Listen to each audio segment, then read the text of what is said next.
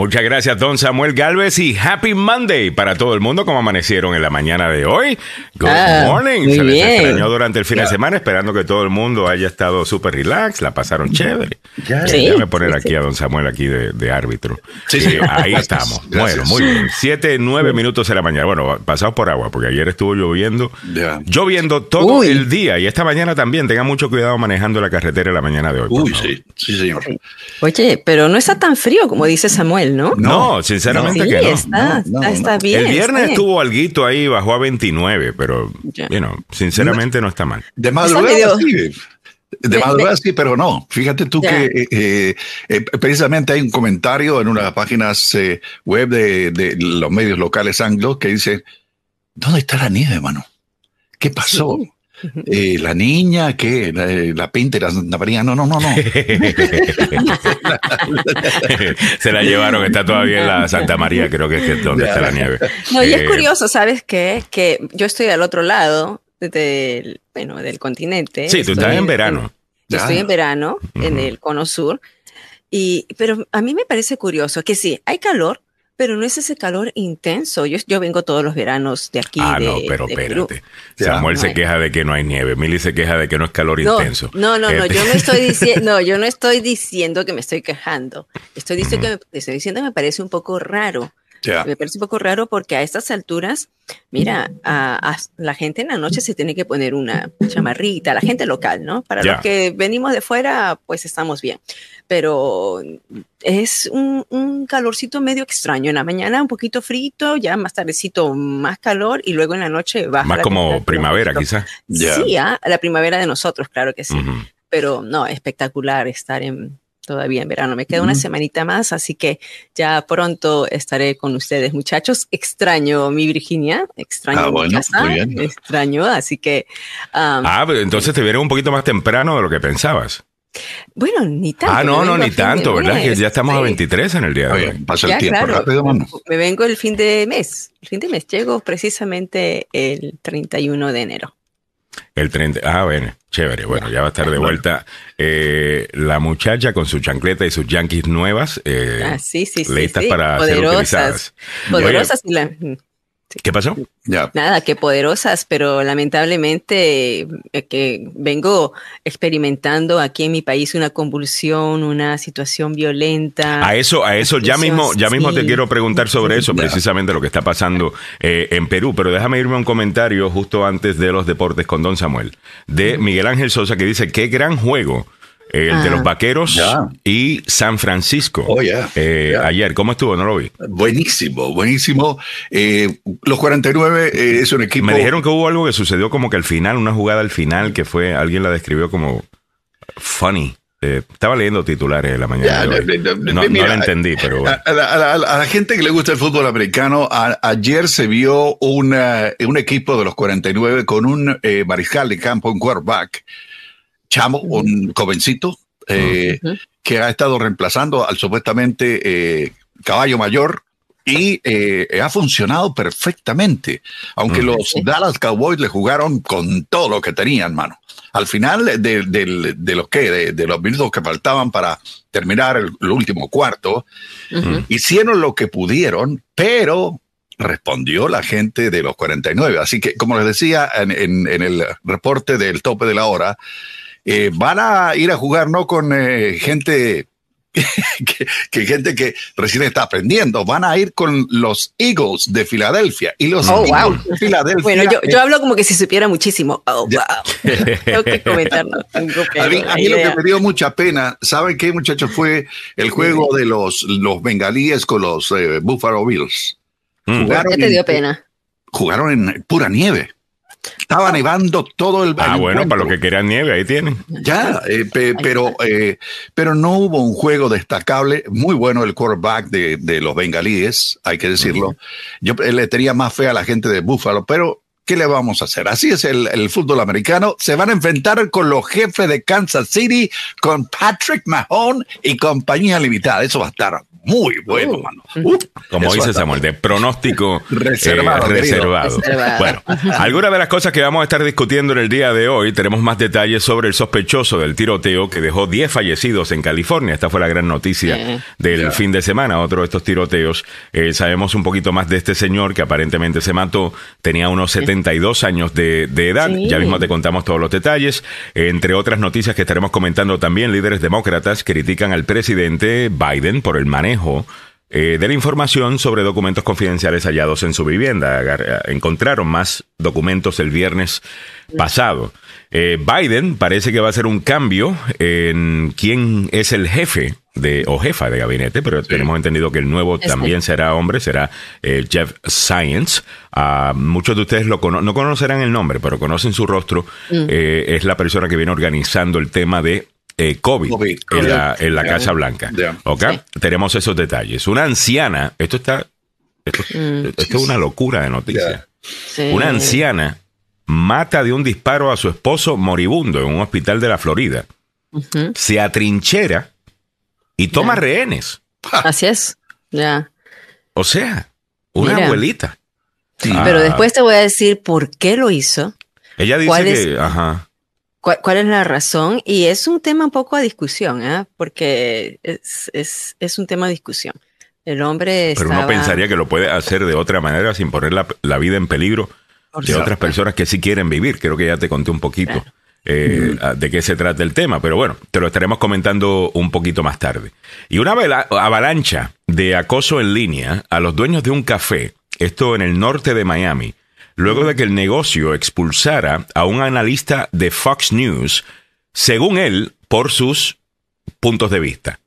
Eh, dice que estaba allí con unos amigos desayunando, estaban hablando de diferentes temas que no les gustó al- a los Al dueños de este café eh, sus puntos de vista y le decidieron decir, hey, váyase. Ah, El café dice, bueno, eh, dejamos que terminaran. Ellos estaban hablando, estaban hablando pues bastante alto, haciendo mucho ruido, etcétera. Y pues sí, estaban haciendo algunos comentarios que nosotros pensamos son ofensivos, eh, se- según ellos, y los votaron. Ahora, eh, a mí me parece que esto está mal. Yo creo que usted tiene un punto de vista distinto al mío. Podemos fácilmente comer en el mismo lugar. O sea, yo no, yo no, yo sinceramente no entiendo ese problema. Ahora, el mismo analista de Fox News dijo en sus redes sociales que le iba a comentar al gobernador de Florida a ver si podía hacer algo al respecto. Y ahí fue que me perdiste. Porque ahora tú quieres involucrar al gobernador Ah, republicano para que hagan de nuevo, o, o estás a favor de la, de la libre expresión o no estás a favor de la libre expresión. Ahora, por un lado, uno no tolera una opinión distinta y el otro, bueno, si acaso me hacen algo, voy a llamar al, al máximo ejecutivo de- del- del Estado para que intervenga. O sea, no Ah, sé, pero, como eh, que ninguno pero- de los dos grupos aquí respeta realmente la libertad de expresión. No. Eh, Bueno, pero una cosa es la libertad de expresión y otra cosa es de lo que se está quejando el dueño, ¿no? Mm. Sí, El el dueño dueño- se está quejando de... Ya se está bueno, quejando de lo, adelante. que, de lo que sucedió. No sé si vamos a decir toda la noticia o lo vamos a enganchar ahí, pero para que sepan ustedes, eh, o sea, para que se enganchen, Ya. de qué se está quejando el dueño. O sea, no o es sea, ¿de tanto qué lo que acusa el sucedió. dueño al, al, al que estaba hablando muy, muy alto? Claro. o sea, de Fox no News. Ok, all right, lo, lo hacemos en breve para que la, la gente eh, vea, eh, ¿no? Yo Sí, sinceramente sí, sí. creo que deberíamos estar... ¿Sabes a quién vi este pasado fin de semana? A nada más y nada menos que a Bill Barr, el ex secretario de Justicia de la administración de Trump, siendo entrevistado en el programa de Bill Maher, ah, Oh. que es, no es más anti-Trump porque no puede, pero eh, una persona completamente abierta a, diferentes puntos de vista y vi una buena conversación. Bill Maher logró eh, sacarle en cara unas cositas que tenía que sacarle en cara a, a Bill Barr, pero se, se- se habló, se conoció, se po- podemos hablar con gente. ¿ok? Yo no, yo no creo que hay un problema eh, con eso. Prefiero ganarle los argumentos que simplemente decir a alguien no puedes aparecer. Sí, pero ¿No? no, no. Pero también está ahí el punto de Bill Barr que quiere él limpiar su imagen. Él se salió prácticamente ya estuvo como decir de luna de miel con Trump. besándole la mano a Trump, ah, permitiendo que Trump eh, influyera en la toma de decisiones cuando él era fiscal general de los Estados Unidos, ¿no? Aminorando las penas hacia los amigos de Trump. Y luego ya al final de la administración de Trump. Cuando, cuando ya Trump decidió que se iba en contra de la democracia y tratar de robarse la elección, ahí Bill Barr, pues hizo lo que tenía que hacer, correcto. Eh, no, y lo denunció y, lo, y, dijo, yo no voy a participar de esto, criticó muchísimas cosas. Eh, y, yo entiendo la idea de deep platform. Eh, no, de, no entrevistes a X porque estás rehabilitando su imagen. eso también me parece a mí un argumento de esos de... uno, uno piensa... ¿Qué, es lo que, qué, es lo que algunas de estas personas piensan? ¿Que las audiencias son tontas? que las audiencias no van a tener, que las audiencias no van a tener la habilidad de, de ver si Bill Barr lo que está queriendo es, eh, eh, ¿cómo es? Restablecer su, su, credibilidad. La gente va a saber si está mintiendo o no. La gente lo va a criticar por eso. Yo no creo que hay que simplemente decir, yo ya no vuelves a aparecer. Y, ah. lo, que hizo en HBO fue llegar a promover un libro. Ya. Y yo, yo lo tengo grabado. O sea, childhood like with that. Yo lo tengo grabado well, para que it, it, was fine. I mean, we, we, lived in an academic community by Columbia. My father Hablaron un poquito de cómo creció, tal cosa, ya. Sí, sí, o sea, mirar otro lado, ¿no? Pero la, o sea, la, la, idea de que tenemos que a una persona con la que no estamos de acuerdo simplemente jamás hablar con ella ever. Yo no, creo no, que lo que permite es que se radicalicen, porque yeah. van a lugares en donde no los podemos ver, donde no podemos monitorar lo que están diciendo, donde no hay una voz de razón que vaya eh, you know, que conteste, que analice, que pushes back, uh -huh. que argumente en contra de lo que está diciendo, sino que se van al podcast de, ¿cómo es que se llama? El, el Steve Bannon. Yeah. Mm. Y ahí nadie les va, les va a cuestionar absolutamente nada. Prefiero mil veces que Bill, Bill Maher lo entreviste a él, donde puede hablar un par de las cositas que él quiere hablar, pero también va a recibir un poquito de pushback. No sé, mi sí, punto de vista, puedo, puedo, que esté en la minoría, usualmente lo estoy. No, el eh, punto que, pero... el, Ale, el punto que, el punto que yo, que yo decía es que al contrario, uno como entrevistador, uno quiere tener todas esas voces, o sea, bueno, el buen entrevistador claro. quiere tener todas las voces, pero es más bien el entrevistado que uh -huh. se niega a llegar a voces que son claro. así abiertas. Entonces ahora Bill Barr en este momento él quiere estar en todas partes porque pero, tiene. Pero que una de las cosas de la entrevista eh, sí. es cuando Bill Maher le dice, eh, esto es raro que tú y yo estemos hablando aquí porque estamos, eh, ambos estamos recibiendo críticas de que deberíamos estar deplatforming, deplatforming. En otras mm. palabras, deberíamos no darnos plataforma el uno al otro. Ya. Yeah. Uh, porque, porque whatever, claro. porque se molestan las, las, las bases. Yeah. Uh -huh. Olvídate de eso, vamos, vamos a hablar. Si la persona es una mentirosa, yo me voy a dar cuenta que es una mentirosa. Eh, yo tengo capacidad de llegar a mis propias eh, conclusiones. Y las audiencias también, eso de que no, no, no se puede hablar con este. No sé, yo personalmente pues no estoy mucho con eso, ¿no? Pero bueno, eh, déjame leer algunos comentarios por acá. Déjame saludar a nuestra amiguita Ceci Williams, que se encuentra en San Antonio, Texas, y me encanta cómo me da el reporte. Me dice, buenos días, familias de agenda. Saludos desde San Antonio, Texas. La temperatura es de 39 grados Fahrenheit. El precio de la gasolina, 2 dólares 49 centavos. La mejor manera de empezar la semana es con ustedes. Y contigo, Ceci, saludos para ti. Saludos para María Amelia Zuleta. Dice, buen día, buen lunes, aunque lluvioso, tengan todos ustedes. Eh, está por ahí también. Eh, a ver, Edwin López, feliz y bendecido día para ti también. Eh, Nancy Onassis, tempranito, buenos días a todos. Era una marioneta de Trump. Sí, definitivamente. Yeah. Ese, él hacía lo que él quería. Eh, lo que Trump quisiera que él yeah. hiciera, ¿no? En el Departamento de Justicia. Mm. Pero también Trump era como que marioneta de él en algunas cosas. Toda esta gente, yo me di cuenta con Trump, mm, todos los que estaban alrededor de él, sabían que lo podían manipular y todos sí, llegaban sí. con una agenda personal sí. y se montaban en el Trump Train, ¿no? En el tren de Trump para, para impulsarla. Eh, buenos días, linda gente de agenda, dice Greg Kraler, saludos para Greg.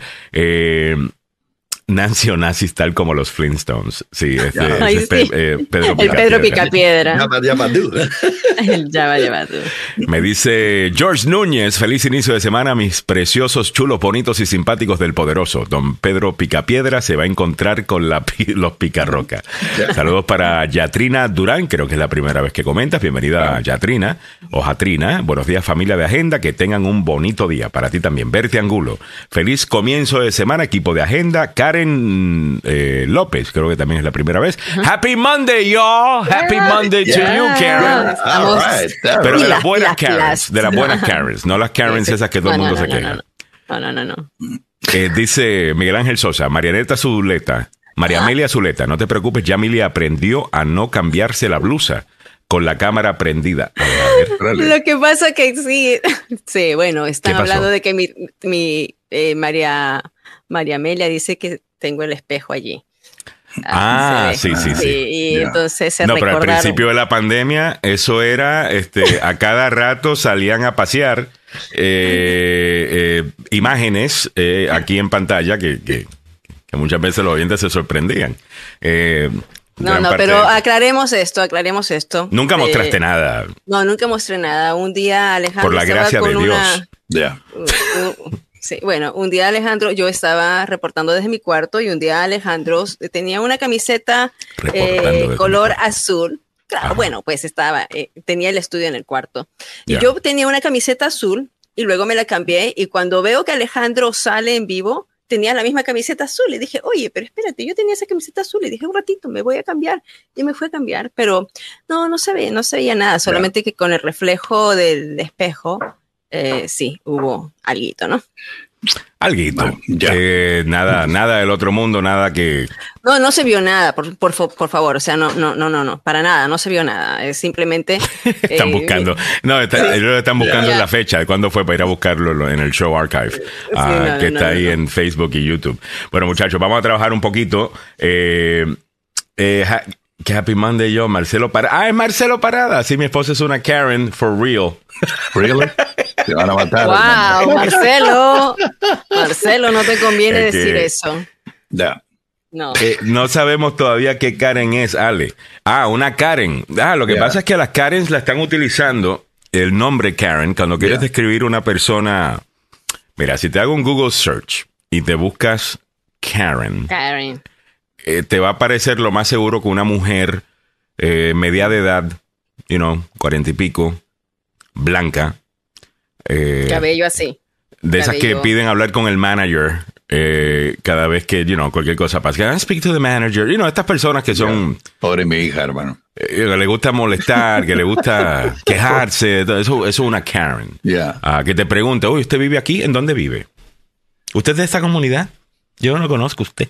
Eh, esas son supuestamente las Karen. Sí, pobrecita, mi hija, mi hija se llama Karen.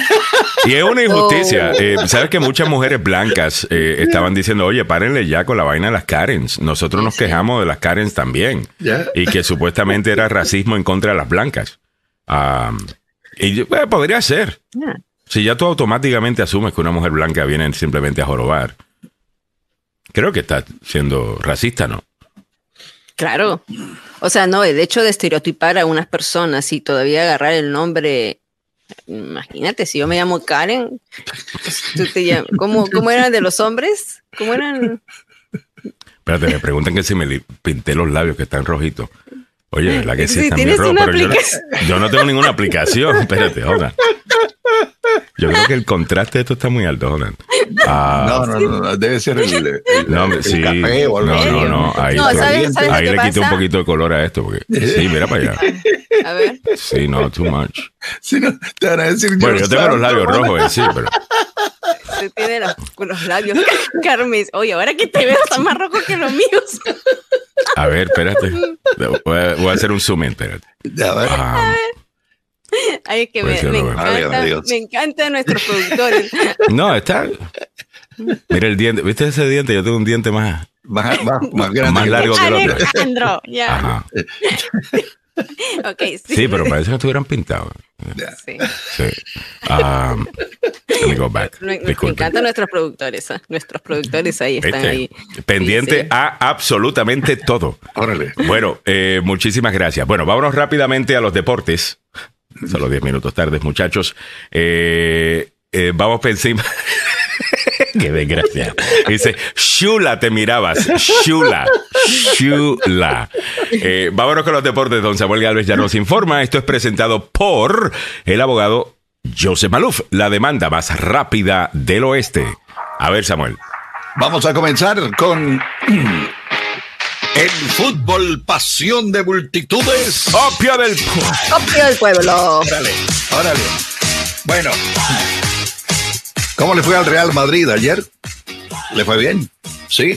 Con goles de Benzema y Cross, el Real Madrid ganó 2 a 0 al Athletic Club de San Mamés y se mantiene a tres puntos del líder Barcelona en la Liga Española. El Madrid, eh, pues le zampó dos a Karim Benzema y Tony Cross, uno en cada tiempo, y mantiene así la distancia de tres puntos con el líder Barcelona que tenía antes del clásico, pues la catedral. Benzema puso el, el, 1 a 0 en el minuto 24. El francés enganchó una volea con la pierna izquierda a la altura del punto del penal, que superó al portero Unai Simon, y en los 90 Cross marcó el 2 definitivo con un derechazo desde el frontal que se coló pegado al palo de la portería roja y blanca. Por su lado, el Barcelona, mire, eh, sufrió, sí, el Barcelona sufrió para ganarle al Getafe 1 a 0.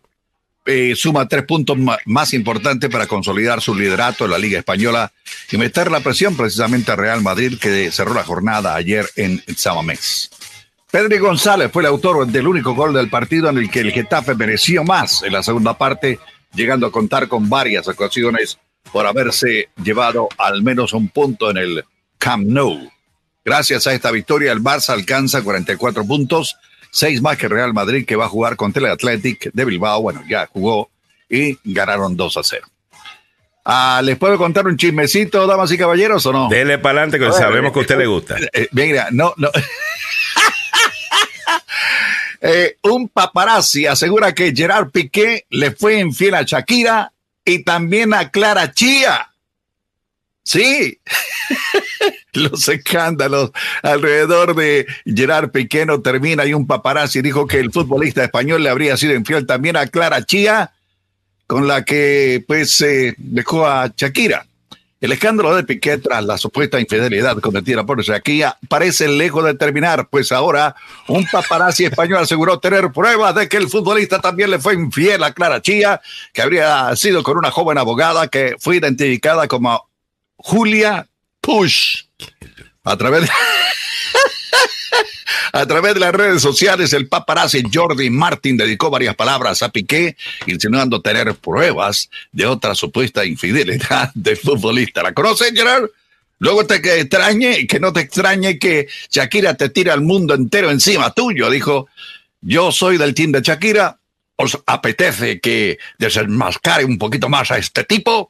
Escribió en la plataforma en Twitter, pues ahí salió la muchacha Julia Push, una joven abogada con un máster en Derecho Penal Económico y Corporativo, según ella misma lo cuenta en su Instagram, donde tiene alrededor de 30 mil seguidores. O sea, ya no son eh, Shakira y la otra muchacha, ahora apareció la tercera de la discordia.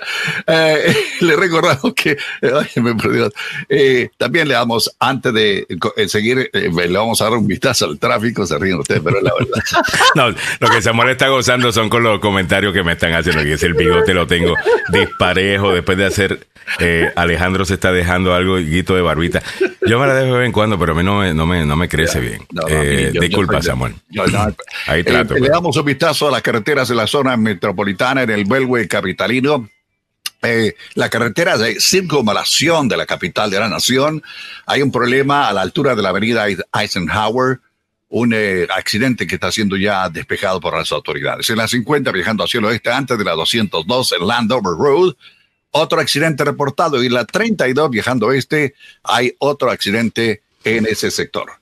Le recordamos que este informe, con todo y picardía de al estilo amarillismo, al final llega a ustedes por una cortesía del abogado Joseph Malouf, la demanda más rápida del oeste. Lo decimos en tono de broma, pero el hombre tiene 33 años en pelear con las agencias de seguro que normalmente a usted le quieren entregar migajas después de un accidente que no ha sido culpa suya, fue de algún de estos energúmenos que van tarde a trabajar y le, chocan a usted.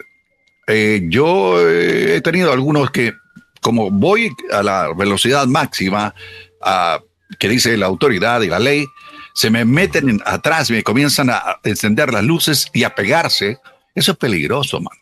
cuando usted vea a uno de esos tipos, haga su lado y déjelo pasar.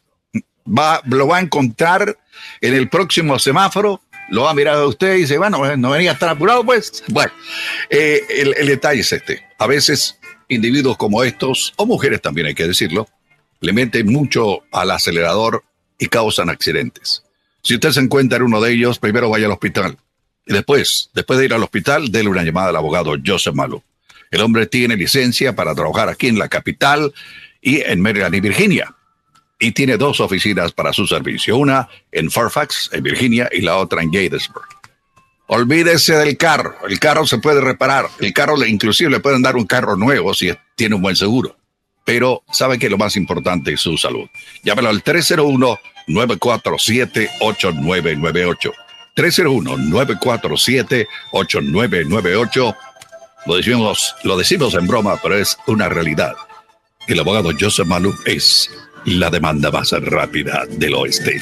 Muchas gracias, don Samuel Galvez, a esta hora de la mañana, 7.34 minutos, estás al día con la información deportiva. Pasemos a la información de la gasolina y en breve nos vamos con algunos otros eh, comentarios del el público que la están pasando chévere esta mañana.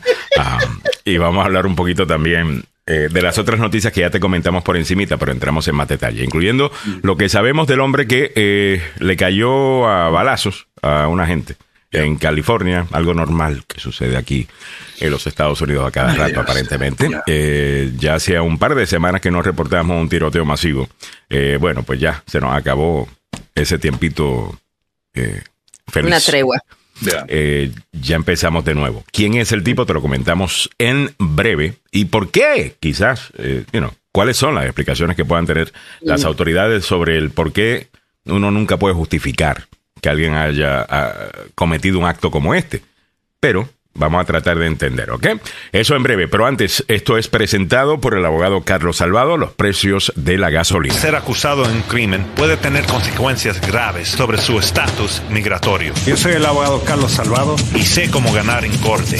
No se declara culpable antes de hablar conmigo. 301-933-1814. Sigo riendo con los comentarios. Ah, era el bigote. Yo pensé que eran los pelos de la nariz. Lo que pasa es que hice un zoom porque me dijeron que si tenía los labios pintados. Ah, entonces había hecho un zoom y se vio todo, hasta mis pensamientos más eh, íntimos, y profundos eh, con, con, ese zoom. All right, vámonos a los precios de la gasolina. Esto es lo que estamos eh, viendo en el día de hoy, precio de la gasolina para hoy, lunes 23 de enero, desde el viernes ha subido 3 centavos a nivel nacional. 3 dólares 42 es lo que estamos pagando ahora. En DC, 3 dólares 62 ha subido 4 centavos. En Maryland subió 7 centavos. El promedio ahora 3 dólares 48.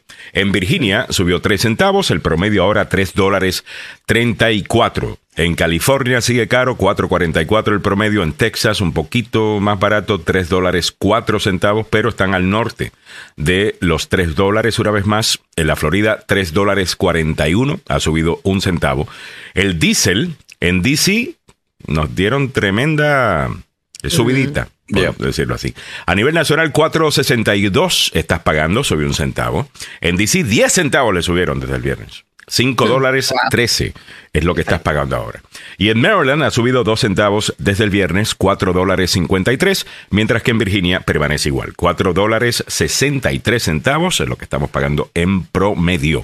Esto presentado por el abogado Carlos Salvado, salvadolaw.com. ¿Has estado en un problema legal? No importa el que sea, ya sea una misión imposible, un caso en donde, mira, te tienen en video, está todo o sea, ya tú sabes que fuiste tú. Eh, eso significa que tú necesitas un abogado. Tú siempre necesitas un abogado, pero no necesariamente significa que ahí se acabó todo. Mm. Si cometieron algún tipo de error en el proceso debido que la Constitución te garantiza, el abogado puede lograr que te tumben esos cargos, o por lo menos lograr que te, pongan unos cargos menores, eh, algo que sea un poquito más eh, manejable, ¿no? Llama al abogado Carlos Salvador 301-933-1814. No importa cuál sea el caso, 301-933-1814. Bueno, muchachos, vamos a trabajar. El sospechoso del tiroteo que dejó 10 fallecidos en California se mata al ser interceptado por la policía. Tenía 72 años de edad. ¿Qué sabemos sobre esto, Mili? Bueno, en primer lugar, lo que la gente pregunta es qué pasó. ¿No? Por, qué pasó? Esto fue en la festividad, por supuesto, ya sabemos que eh, ayer domingo era la celebración del año lunar, el año del conejo, y que el sábado es que ocurrió esta desgracia. Este señor de 72 años em, fue buscado, eh, porque esto ocurre el sábado, y recién lo hallan el domingo a la una de la tarde en una camioneta. Persiguen la camioneta, eh, se da se, quiere escapar y cuando ya se ve que está acorralado, es que en ese momento eh, se, se, dispara, se mata y se lleva consigo, por supuesto, lo que serían eh, los motivos del crimen. ¿Por qué es que ocurrió esto? esa, es la, gran pregunta, Alejandro. En este momento, y creo que todavía no tenemos una respuesta a eso, ¿no?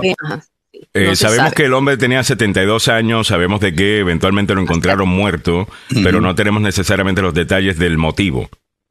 Al principio estaban pensando que quizás podría ser un crimen de odio, pero él también era un hombre asiático y muchas de sus víctimas también eran asiáticas, ¿no? Ya, correcto. Mm, el juez, digo, el sheriff del lugar eh, dio a conocer una declaración ayer a los medios precisamente eh, angelinos.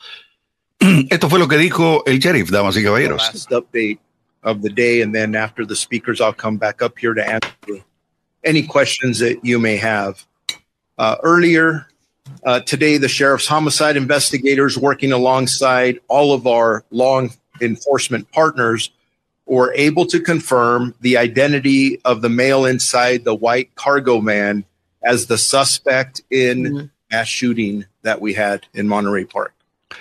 Eh, temprano en la mañana, las fuerzas de orden público finalmente identificaron al sospechoso dentro de la van en este incidente. Based on the previous information relayed by homicide investigators regarding relacionado eh, previo a la investigación de este incidente, the white van involved and seen leaving the scene of the incident in the city of Alhambra, the Torrance Police Department was notified, and at 10:20 a.m. The Torrance police, there were, uh, I'm sorry, Torrance police officers located the white man matching the description near the area of Sepulveda Boulevard and Hawthorne mm. Boulevard. As Torrance officers pulled behind the vehicle, the white van entered a shopping center parking lot. When officers exited their patrol vehicle to contact the occupant, they heard one gunshot. Ok, cuando la policía eh, rodeó la, la van, hmm. se escuchó eh, el sonido de un balazo. Coming from within the van. Officers retreated and requested several tactical teams to respond. Two armored vehicles responded and were able to restrict the van's movement.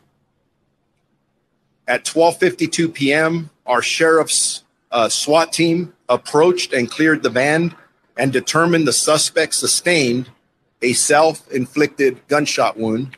Cuando eh, la policía, el equipo táctico llegó eh, al lugar y eh, abrieron la ventana, eh, descubrieron que el hombre se había eh, autoinfligido un balazo, o sea, se había suicidado. Eso fue lo que, lo que dijo el, el sheriff del lugar de Los Ángeles. Ahí hay, hay, hay varias cosas que aclarar. O sea, inicialmente todo esto ocurrió, eh, lo como decía Mili, durante la celebración del año lunar. Eh, es un sector eminentemente donde la mayoría de los residentes son orientales, o sea, son de países del lejano oriente. Uh, y hubo dos lugares donde eh, ocurrió. Primero, el, el, Monterey Park es allí donde estaba el salón de baile. Ahí ocurrió el, primer incidente.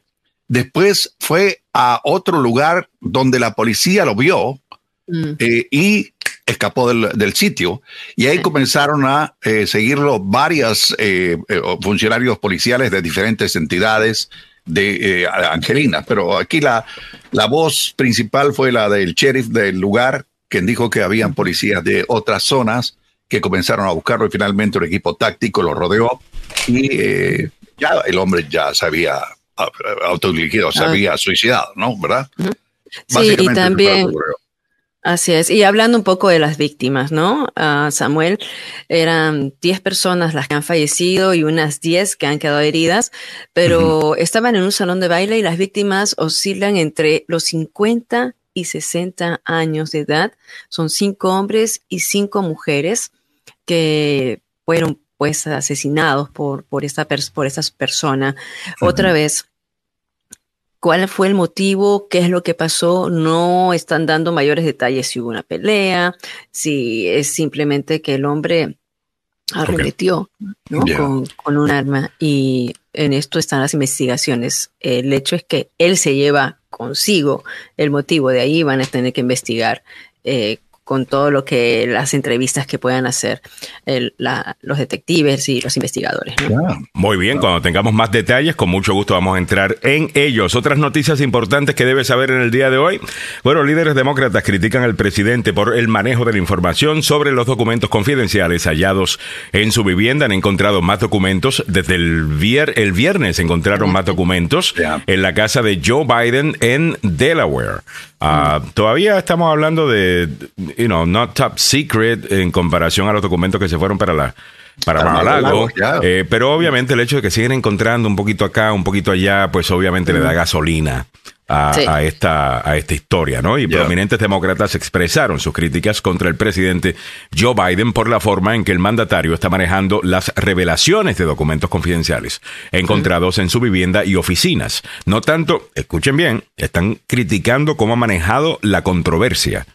Eh, no tanto sobre los documentos, sino cómo se está manejando, por qué está tan callado, por qué están esperando que esto vaya goteando, en, vez de simplemente salir al frente de esto como, como, como debe ser, ¿no? No entendemos eso. Eh, sabemos que están haciendo un cambio en el jefe de gabinete. Eh, ¿Esto bueno, tiene que ver con la manera que lo han manejado? Quizá. Claro. El jefe de gabinete ya, él dijo que renunciaría, ¿no? Entonces es lo que él estarían buscando su reemplazo. Ron Klein, que es el actual jefe de gabinete, estaría siendo reemplazado por, por uh, Jeff Science o Science, ¿cómo se pronuncia? Science. Science, ¿no? Así con Z. Pero regresando a, lo otro, Alejandro, eh, fue eh, el segundo demócrata más importante en la línea, eh, Dick Durbin, el senador de Illinois, quien dijo que Biden debería estar avergonzado por la situación de cómo han tratado la información, ¿no? Añadiendo que el presidente había cedido como el terreno moral en un asunto que ya ha enredado al presidente Donald Trump. Ahí está. Y también, por supuesto, ayer vi a, Joe Manchin, que estaba en varios programas, en Meet the Press, también dijo lo mismo, ¿no? Que debería, aquí sí, o sea, él un poquito así bien como tirando salsita, ¿no? Dijo que Biden debería arrepentirse mucho. También eh, se podría decir em, que es un irresponsable, ¿no? Eh, que él debería otra vez. ¿Quién dijo que era un irresponsable? Eh, Joe Manchin. Ah, Joe Manchin. Joe Manchin, ya. Ah, y, nada, están como tirando más salsita, más salsita al, hecho. Así que a pesar de las críticas, los compañeros demócratas de Biden defendieron o lo que dijeron que era su cooperación con el Departamento de Justicia. O sea, se sabe muy bien, se encontraron los, los documentos y los dieron. Y hubo no una redada, pero sí el FBI fue esto no quiso decir que fue por una supina, que fue una orden de, de, hacer, una redada diferente a lo de Trump. Pero el viernes se vieron efectivos de agentes del FBI en la casa del presidente, ¿no? Ah, revisando estos documentos. Así que no está bien para la foto. no, no, se ve feísimo para la foto, definitivamente. Y bueno, tampoco, pero como lo está manejando es peor aún, eh, porque mm. es que deja demasiadas preguntas, sinceramente, o sea, por qué. Pero con el tiempo nos enteraremos, ¿no? Esperemos, le, seguiremos prestando atención a todo esto. Bueno, Biden elegirá a Jeff Science como el próximo jefe de gabinete, según fuentes de AP. Lo que acabamos de mencionar, este es el hombre que dirigió la respuesta de la pandemia de COVID-19, a la pandemia, perdón, COVID-19, al comienzo del mandato de Biden. Él será su próximo jefe de gabinete, según dos personas familiarizadas con el asunto consultadas por Associated Press que está reportando esto. El principal asistente actual de Biden, Ron Klein, se está preparando para dejar el trabajo en las próximas semanas y dicen que supuestamente se va a quedar ahí haciendo algunas cositas, como dijo Millie anteriormente, you know, low profile, eh, en, la, en la Casa Blanca. Pues Veremos a ver. Esto es normal, sabes que cambien un jefe de gabinete. Eh, creo que el promedio en una administración creo que son dos puntos algo, tres puntos algo que pasa una administración. Obviamente Trump añadió mucho a ese, a, ese promedio cambiándolos cada seis meses. Ah, no, pero esto no es fuera de lo normal, eh, que después de un rato una administración que era un jefe de gabinete fresco. El trabajo de esa gente es horrible. El trabajo de esa gente es horrible. Adelante, muchachos, comente. No, no, yo, te decía. pensé que iba a seguir. A mí me gustaría que hicieran una limpieza eh, total dentro de la oficina de, bueno, la oficina de información de la Casa Blanca, porque la, la persona encargada allí es muy buena, muy inteligente, pero no sabe pelear, hermano no tiene, no tiene lo que tenía la Barbie, ¿te acuerdas de la Barbie? Ah, ya, no, tú estás hablando de la, de la vocera, ¿no? De la vocera de, la Casa Blanca. no, no, no, es inteligentísima, tiene muy mm. buen conocimiento, pero le falta lo que le sobra a Milagros Meléndez, la chancleta. Eh, eh, básicamente es eso, que sea contestataria, que pelee un poco con algunos medios que son abusivos, hay que decirlo también, algunos medios de la ultraderecha que están allí, eh, se ponen a, veces... Eh, pero incluso los que no son de la ultraderecha, o sea, eh, medios como el Washington Post están haciendo preguntas muy fuertes mm. también y, para ella, pues creo que es un, un poquito problemático, porque han sido medios que, you tú puedes achacarle, ah, que son de ultraderecha cuando pregunta, you Fox News o lo que sea. Pero cuando estamos hablando de, de, you know, el Washington Post, el New York Times y otros medios que han sido bastante amigables, eh, con la Casa Blanca, pues ya te empiezas a dar cuenta de que el problema es ella. Mm. Eh, eh, ¿Me entiendes? Y que la noticia esta también causa un, no solamente porque el problema sea ella, sino que la crisis que está pasando la Casa Blanca, que es culpa de ellos, no es algo muy sencillo y se necesita alguien que pues tiene experiencia. Ya. que sea como que ella lo tenga. Claro, que sea como eh, bien ducho, ¿no? Bien, bien lobo. La que estaba antes, anteriormente. que se fue... Sí. sí, no, Pero yo me olvidé el nombre de la que estaba antes que se fue a, la, a una. A MSNBC. sí. La pelirroja. La pelirroja. Sí. ella, estaba, estaba, estaba bien. Estaba ella, nunca, ella era buena también, pero eh, tampoco la sentí así, like eh, ella tenía una, esta cosa de we'll circle around that, eh, mm. que era como que se utilizaba demasiado y, como que, no sé, todavía la administración Biden piensa que la prensa es amigo de ellos. Ah, y ah, ese, simplemente no es el caso. Eh, mm. Jen Psaki. A Jen Psaki te refieres, ¿no? Sí, restan nueve para completar las ocho de la mañana. Continuando, vamos caminando para adelante. Escuchen esto. A ver. Una anciana mata de un disparo a su esposo moribundo en la Florida. Además se atrinchera y toma rehenes. Esta mujer le disparó fatalmente a su esposo en la cabeza, quien padecía una enfermedad. Y bueno, e, esta enfermedad era terminal. Esto sucedió dentro de un hospital en Daytona Beach, Florida, el sábado y luego se atrincheró en su habitación durante cuatro horas. Antes de entregarse, dijeron funcionarios policiales a Associated Press. Ella se llama Ellen Grillen, tiene 76 años de edad. Le dijo a los oficiales que su esposo Jerry Gilland, de 77, había estado padeciendo de una importante, de una importante dolencia durante algún tiempo, por lo que fue hospitalizado en el Advent Health Hospital. Hasta el momento no se sabe de qué afección se trataba. Mm. Pero esta doña, pues, decidió ayudarle a, su esposo, según ella, ¿no? Es lo que está diciendo. Eh, según, e, según ella, dijo que había un pacto entre ellos, Alejandro, que el hmm. esposo ya había intentado suicidarse eh, y por supuesto no lo había logrado y, le pidió a la esposa que lo matara y que luego era un suicidio, era un homicidio suicidio, supuestamente. Ah, se supone que ella se matara también se supone que ella se matara. Me imagino que en un momento, o sea, ese fue un pacto de asesinato y suicidio. Ellen, la esposa, acordó con, con Jerry tres semanas antes de que fuese derivado un establecimiento hospitalitario que ella se encargaría de ejecutar, ¿no? El asesinato lo antes posible para luego quitarse la vida también en el acto. No se saben mayores detalles. Ella le disparó, o sea, a las 11 y 30 de la mañana, uh, pero nada, se quedó allí y después pasaron hasta las 3 y 30 de la mm. tarde. Eh, que negoció con la policía, es que ya pues se entrega. Ah, así, un pacto, como se dice, macabro, ¿no? O sea, y. Bueno, ¿y tenemos alguna evidencia de que eso es así? O por lo menos lo dejaron escrito en algún lugar, cosa que las autoridades pudieran pues verificar esto, porque imagínate es tú. su- es, es lo que ella dice. ¿no? Ahora, no está claro. No, No, le está han puesto claro cargos primero- todavía, parece que le están creyendo. Sí, no, no, o sea, no está claro primero, eh, no, los reportes que nosotros estamos mirando a nivel periodístico no dicen qué enfermedad tenía el- la persona, el señor.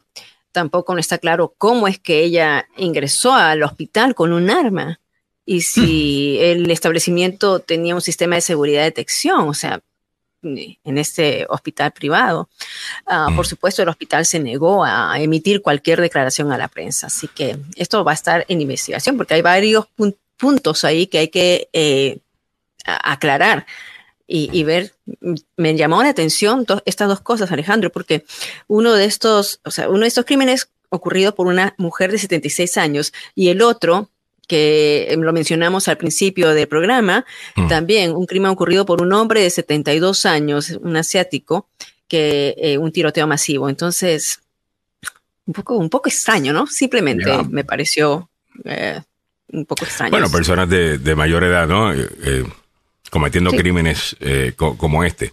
A- a su- Bueno, ahora, con la, con la señora, ¿qué piensan ustedes de, de esto? A mí no me gustó como lo hizo, obviamente, porque puso en peligro también la vida de otras personas que nada tenía que ver con su pacto.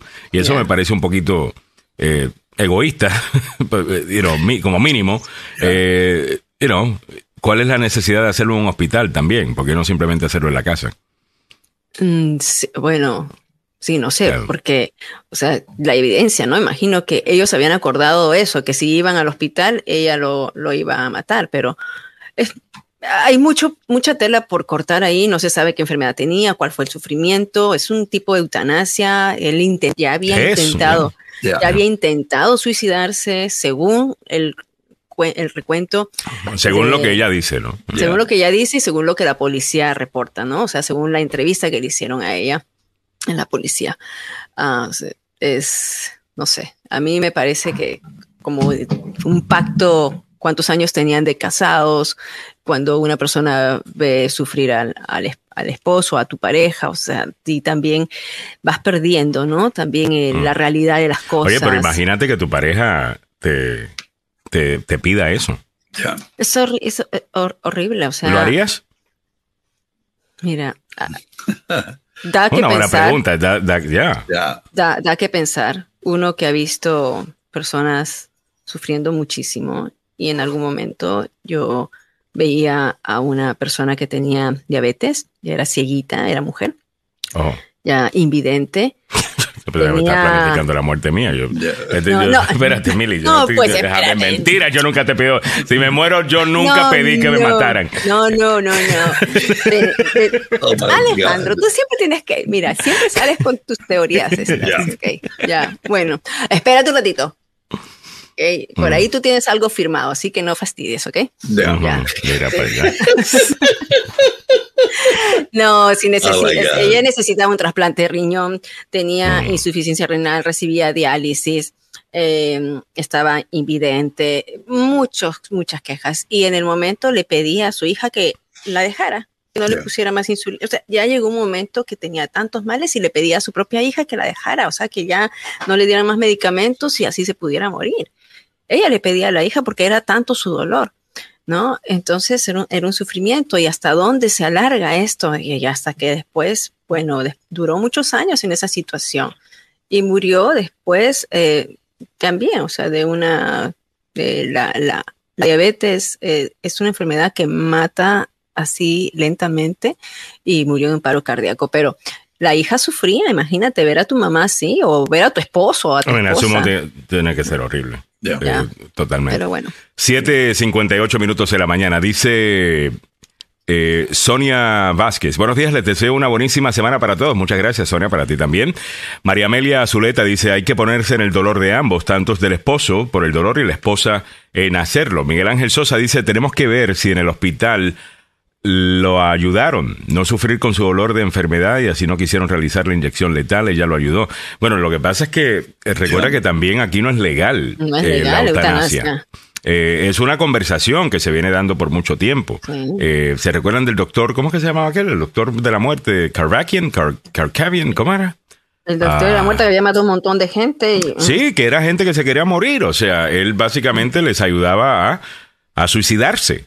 Eh, Y en otros países del mundo, esto es una conversación que se está dando al punto de que tú puedes escoger. Ah, es una conversación para, para darse. Yo no sé si yo quisiera eh, Sí. pues vivir, eh, si no puedo funcionar, si no puedo pues cuidarme yo solo.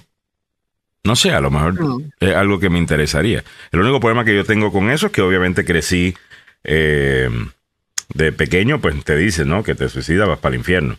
Ah, y, y eso es lo que me para a mí, sinceramente. Porque si estuviera súper viejito así y no puedo hacer nada, yo digo, bueno, está bien. Demen hasta tal día y yo, y yo brego. Ah, Mm. Pero fuera de eso, te digo sinceramente que es las cosas que uno piensa, ¿no? Eh, No Mira, era de... ¿Qué pasó, Mil? Ah, que ese es eh, Korvokian. Eh, ¿Cómo es que se llamaba? eh, este? no, Er- Eriber. No. No, no era... Sí. No. Ah, no, no, no, no. E- Este señor, eh, su nombre, increíble. ¿Cómo se va olvidando uno de todos estos muchachos? Sí, Eh, Este ayudaba con una maquinita, Jack Kevorkian, así se llamaba. Ya, Kovorkian era. Jack Yes, Kevorkian. Kevorkian. Kevorkian. Es un hombre de, era un hombre de Pontiac, Michigan. eh, Pues eh, este ayudó a varias personas a quitarse la vida. Y él decía, la gente tiene derecho a la eutanasia, no importa lo que la- la- las otras personas eh, quieran expresarlo. Había una crítica en contra de él y eh, obviamente a la hora de la hora eh, fue ah, acusado de varios delitos. Así que eh, este señor Jack Kevorkian era el, doctor de la muerte, le decían. Pero bueno, se dio un, un eh, suicidio con una maquinita que él tenía, que era una gota que iba poco a poco, pues... Wow. eh, ah, Sí, de una No, manera organizada. Tampoco es como esta doña que fue a pegarle un tiro a su marido. ya, Imagínate, Pero- básicamente lo ejecutó. Ahora, ¿qué le va a pasar? O sea, ¿qué le va a pasar a ella? De hecho, definitivamente. No le han puesto sea, cargos todavía. Sí, pero sea como sea, ¿no? Entonces, estar en ese punto, se supone, supuestamente, ella se tenía que suicidar, ¿no? Ella también se tenía que... eh, tenía Y dice, por eso es que dice precisamente eh, Miguel Ángel Sosa, que no es de, no, no, Francisco Durán, no era de confiar, faltó a su pacto. mm, Eh, porque si el pacto era que los dos iban a morir, ella, ella decidió no, claro. no, sé. no matarse. Eh, déjame leer algunos comentarios por acá. Alejandro Bañuelos dice, buenos días, a principios de año estuve en el Bayside Mall en Miami. De pronto todo el mundo corría y se escondía debajo de las mesas por una supuesta balacera. Es una pesadilla que te pase eso cuando estás con tus hijos. Ahora entiendo lo que sienten las personas que pasan por Oh, yeah. eso. Gracias por el Oh, yeah. dato, eh, Alejandro. Antonia Peña dice, ¿por qué? Porque tiene que obligar a la gente a vivir si ya no quieren. No entiendo. Eh, Ceci Williams dice, doctor Jack Kervokian. Muchas gracias a Ceci. Ceci por eso. Lourdes Chávez dice, amigos, Sonia Vázquez es nuestra concejal de Manassas, Virginia. Es salvadoreña de corazón. Saludos para Sonia Sí, Vázquez, que estaba que sí. comentando por ahí Saludos. Edith Salazar, es muy doloroso ver a un ser querido que se vuelve un guiñapo y no se Mm. puede hacer nada para que ya no sufra. Bien triste. Eh, Patricia Estrella Lázaro, buenos días agenda, ya hablaron cómo están las cosas en mi amado Perú, lo vamos a comentar en la siguiente hora. Ya Mili mencionó algo por encimita, pero entraremos en esos detalles. Eh, Alejandro, pero ¿cómo es que te vas al infierno si los lucifores no están allí, no? Mírala. Antonia Peña dice, yo he Ay, cuidado sí. personas mayores y dos me pedían que le ayudaran a irse de este mundo, que ya estaban aburridas de vivir. Antonia, no lo hagas nunca, ok, que soy ilegal, ok. A María Mela Zuleta, no sabemos exactamente qué tan intenso sea el dolor del enfermo. No estamos en el cuerpo del paciente, eso es cierto. Ya. 8 y 3. Vámonos con Don Samuel, ya tiene las noticias del tope de la hora y en breve regresamos con las otras cosas que vamos a estar comentando, incluyendo la situación en Perú, también en Brasil, en donde parece, Samuel, que están despidiendo allí a, a importantes militares. Eso es lo que contaba a las 7 de la mañana, que eh. Luis Ignacio Lula Silva ha comenzado la limpieza. A limpiar casa. Sí, no, eh, eh, si recuerdan cuando eh, hablábamos sobre este tópico, él le contaba que habían por lo menos cinco mil militares dentro del gobierno de Jair Bolsonaro y estaban disfrutando de una vida bastante agradable, pero parece que les llegó el momento y tienen que empacar e irse. Pero bueno, vamos con la noticia, damas y caballeros. Regresamos. El Departamento de Justicia encontró más artículos clasificados en la búsqueda de viviendas de Joe Biden. ¿Usted se acuerda cuando llegó a este país y cuando lo invitaban a un centro comercial? Pues hay uno que va a ser demolido aquí en el condado de Montgomery. Llega el fin de una, eh, de una era, el Lake Forest Mall va a ser demolido después de 45 años. La deportación de salvadoreños, hondureños y guatemaltecos llegó a más de 185 mil entre enero y noviembre del año pasado, según datos de la Organización Internacional para Migración. Muy buenos días, le saluda Samuel Galvez. Aquí el detalle de la información. Una nueva búsqueda en la casa del presidente Joe Biden en Wilmington, Delaware, realizada por el Departamento de Justicia, encontró seis artículos más, incluidos documentos con marca de clasificación. Así lo dijo su abogado en un comunicado. Algunos de los documentos clasificados y materiales datan del mandato de Biden cuando era senador, donde representó a Delaware entre 1973 al 2009, según su abogado Bob Bauer. Otros documentos eran de su mandato como vicepresidente eh, de Obama desde el 2009 al 2017. El Departamento de Justicia realizó la búsqueda que duró 12 horas. También tomó notas de Biden que había escrito personalmente a mano como vicepresidente. El eh, presidente ofreció acceso a su hogar para permitir que el Departamento de Justicia realizara la búsqueda en todo el recinto, algo que no ocurrió con la anterior administración. En el ámbito local metropolitano, el centro comercial Lake Forest Mall en Gatesburg, Maryland, cierra sus puertas y será demolido después de 45 años de haber abierto sus puertas por primera vez. El anuncio se hizo en una reunión la semana pasada con el alcalde y el consejo principal de la ciudad de Gatesburg. Es el final de una antigua era, dijo Kevin Rogers, vicepresidente ejecutivo de WRS Inc., la empresa propietaria del centro comercial. He leído artículos hasta el cansancio sobre recuerdos del centro comercial. Sin embargo, ha ido en decadencia. El centro comercial ha experimentado una ola de delitos en los últimos años, incluido un ataque a puñaladas mortal en febrero pasado y un tiroteo en el 2021. Lake Forest Mall abrió por primera vez por allá por 1978 y ahora será demolido. En nuestra América Latina, de, acuerdo con el dato de la Organización Internacional para Migración, que recaba cifras de entes gubernamentales de cada país, este dato es superior al 63% en comparación con eh, los 11.000. ¿De qué estamos hablando? De la deportación de salvadoreños, hondureños y guatemaltecos, que alcanzó la cifra de 185.940 entre enero y noviembre del año pasado. En el mundo de los deportes, hablamos de fútbol, pasión de multitudes, opio del pueblo. Me faltaba una, el Arsenal se impuso en su estadio 3 a 2 a mi equipo, el Manchester United, ayer en la jornada vigésima primera de la Liga Premier. Resultado que consolida el hidrato de los artilleros a pesar de la victoria horas antes del el Manchester City por 3 a 0 contra los Lobos de Wolverhampton.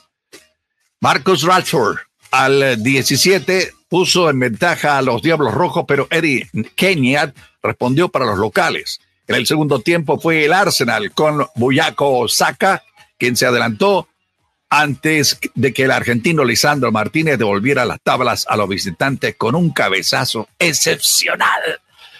El dominio de Arsenal en la recta final del partido se vio recompensado con un tardío gol de Keria que le valió la victoria. Así que para aquellos que les gusta el fútbol inglés, el Arsenal le ganó 3 a 2 a los Diablos Rojos del Manchester City. La Juventus vuelve a su pasado oscuro. El club de Turín, de 17 años después de, su mayor caso de corrupción en el calcio por la compra de árbitros, fue castigado por 15 puntos en la clasificación por alterar sus números en las cuentas. El estigma de la corrupción persigue al Juventus 17 años después de el Calciopoli, que lo podría considerar el punto más bajo de su historia en Torino, condenado por comprar los árbitros y sentenciado en aquel tiempo a descender a la segunda división. ¿Está comprando los árbitros? Ah, ¿cómo no? Te vas a la segunda. Pues esto está ocurriendo ahora con los números de entradas y salidas del equipo italiano. Bueno, ¿qué le vamos a hacer? Ojalá que les vaya bien y que no sea una desgracia de nuevo. ¿Cómo está el tránsito vehicular en la capital de la nación a esta hora de la mañana? Hay un accidente reportado en el Belway capitalino a la altura de la avenida Pensilvania. El tráfico está parado en ese sector. Hay un vehículo con problemas mecánicos en el Belway, en la parte interna a la altura de la avenida Eisenhower, en la Eisenhower Connector. En el Baltimore Washington Parkway rumbo norte antes de la 495 hay una vía que está bloqueada por otro accidente. En la 97 rumbo norte a la altura de la Banfield Boulevard y Veterans Highway, otro accidente. Mire, cuando está lloviendo, los accidentes son a cada momento, hermano. Póngale menor velocidad y maneje con cuidado, porque un eh, piso resbaladizo, en este caso una carretera resbaladiza, usted está acostumbrado a manejar su vehículo y a frenar de una manera muy simple cuando está el piso seco, pero cuando está mojado, hágalo con anticipación, mano. Mire que se puede meter en un accidente feo. La temperatura actual en el centro de Washington, 39 grados Fahrenheit, que corresponden a 4 grados centígrados. La lluvia irá terminando poco a poco en el transcurso de esta mañana, las máximas a alcanzar hoy en los 46 grados Fahrenheit. Así están las noticias, los deportes, el tráfico y el tiempo aquí en Agenda Radio Muchas gracias, don Samuel Galvez, y buenos días para usted. Eh, bienvenidos a la segunda hora del show, son las 8.10. Alejandro Negrón junto a Milagros Meléndez y don Samuel Galvez, poniéndote al día con todo lo que debes saber aquí en la agenda. Entra a www.lasnoticiasdnb.com si quieres escuchar el show vía Tuning Radio. Ahí está el reproductor, también está el YouTube Live del día de hoy para que puedas comentar y ver lo que está pasando acá en el programa www.lasnoticiasdnb.com bueno, eh, habíamos comenzado esta, habíamos dicho que íbamos a comenzar esta hora hablando de las protestas en Perú, eh, tema que tenemos que seguir discutiendo. Estaba viendo algunos videos también en redes sociales de algunos estadounidenses que están allá visitando, obviamente Perú siendo un, destino eh, turístico del planeta entero, sinceramente. Ah, pero muchos estadounidenses van a a, Perú y muchos estaban quejando de cómo está la situación allá, que no tienen acceso a ciertas cosas debido a las protestas y el resto. ¿Cómo está la situación en Perú, Mili? Tú que estás allí. Eh, hay crisis, ¿no? Eh, hay, crisis y, creo que esta situación eh, va, va, creciendo, Alejandro, con el número de fallecimientos. El jueves pasado, jueves y viernes, hubo gran expectativa y también mucho, mucho cuidado y sigilo porque se realizó un paro, unas protestas a nivel nacional. Llegaron aquí Lima eh, personas, campesinos, em, líderes de, de, ¿cómo se dice? De, líderes campesinos aquí a, la capital de la nación eh, de diferentes partes. Y pues al manifestarse, eh, por supuesto, para tratar de evitar lo que son vandalismos, eh, también asaltos, cerraron, cerraron establecimientos. Y en la parte de provincias quisieron tomar aeropuertos, por lo que Machu Picchu, que es uno de los centros turísticos más visitados en el mundo, tuvo que ser cerrado. Sí, habían, yo tenía el informe, fíjate, Mili, de que habían 418 turistas que tuvieron que ser eh, rescatados prácticamente desde Machu Picchu y el gobierno, eh, esto ocurrió el sábado, eh, estaban varados cerca, cerca del lugar debido a las protestas contra el gobierno de Dina, de Dina Boluarte, que luego que la emblemática ciudad inca quedara cerrada de manera indefinida. sí, bueno, pero eh, a Samuel. Esto ya había ocurrido anteriormente, ¿no? Y como te digo, eh, lugares turísticos aquí en Lima, la parte donde está la Lima Central, donde está la Plaza de Armas, que es un punto importante, se vio colmada con manifestantes. Ya que en este momento están mirando ustedes las manifestaciones en diferentes sitios. Estas son fotos, fotos de los enfrentamientos con la policía. La policía el jueves y viernes salió, eh, pues con, con todo, ¿no? Para poder Mm. detener a lo que se llamaba manifestaciones que son eh, pacíficas, le dicen. Ahora, la señora Dina Bularte lo que están pidiendo, porque uno quiere tratar de entender entonces, te estás cortando, te estás cortando un poquito. Eh. No sé si podemos bajarle, eh, quizás quitarle a eh, o bajarle a tu resolución un poco, ¿no? Eh, para que no utilices tanto bandwidth. Pero está bien. 8 o 13 minutos de la mañana. Otras cosas que estamos comentando en el día de hoy. Vamos a seguir comentando el tema de Perú. Con mucho gusto pueden comentar y, y, y lo retocamos. Hay otros temas eh, también que estamos tocando, incluyendo la conocida como criptorreina que estafó a inversores por 4 mil millones de dólares, dice el FBI. Después se subió un avión y desapareció. Se llama Ruja Ig- Ignatova. Ruja Ignatova. Subió al escenario con un elegante vestido de baile adornado con brillantes negros. Se escondieron eh, se encendieron eh, de luz, surgieron bolas de fuego y la canción Girl on Fire. This Girl is on Fire. De Alicia Keys. Sonó por los altavoces. Looks like a girl, but she's a flame. So bright, she can burn your eyes. Bueno, tu bolsillo es lo que te va a quemar, aparentemente. Eh, mientras esta radiante Ignatova, eh, señora que se llama, ¿cómo es? Ruja Ignatova, daba las gracias al público que la aclamaba en la Wembley Arena de Los Andes, eh, de- digo, perdón, de Londres, perdón. Sí, sí. Eso fue en junio de 2016, cuando criptomoneda era una palabra de moda emergente y los inversores se apresuraban a sacar provecho. Ignatova se autodenominó la criptoreina y promocionaba su empresa, OneCoin, como un lucrativo rival de Bitcoin en el creciente mercado de las criptomonedas. Aunque eh, lo que tenía ella era eh, OneCoin. eh, ¿OneCoin era una moneda o era un, un lugar de estos para comprar las monedas? era, no lo sé, pero no sé si era una moneda.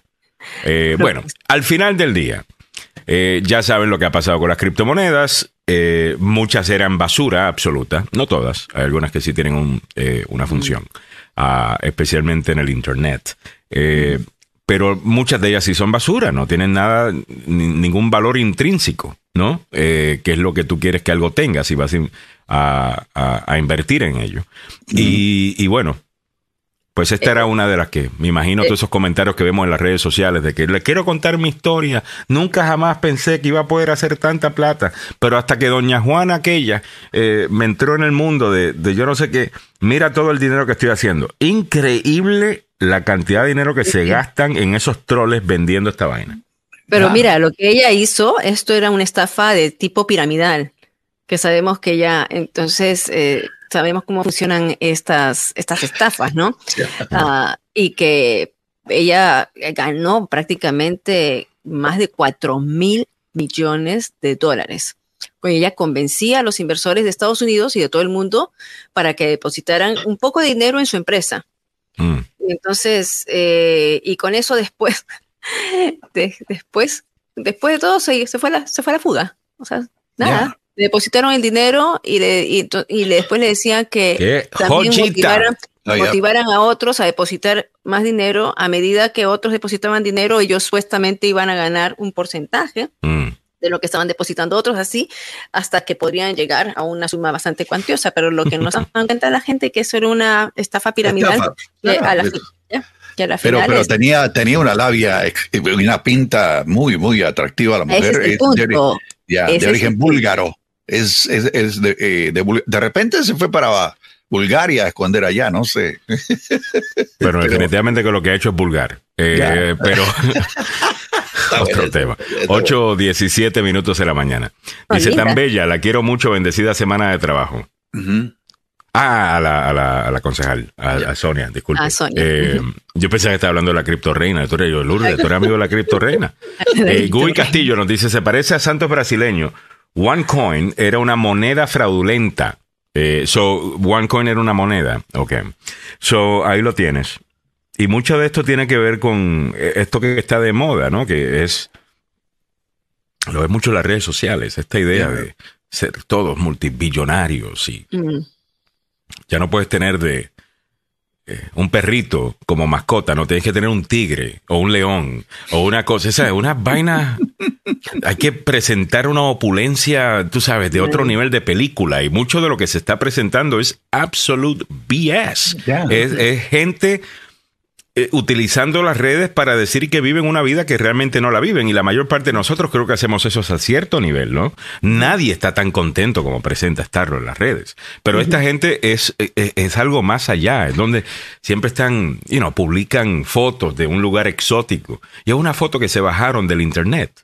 Y la yeah. están ahí publicando como que están allí, ¿ves? Eh, hay, hay mucho de esto, de estas ganas de, de aparentar. Uh, que yo creo que siempre ha sido cierto para cierto grupo de, de la sociedad.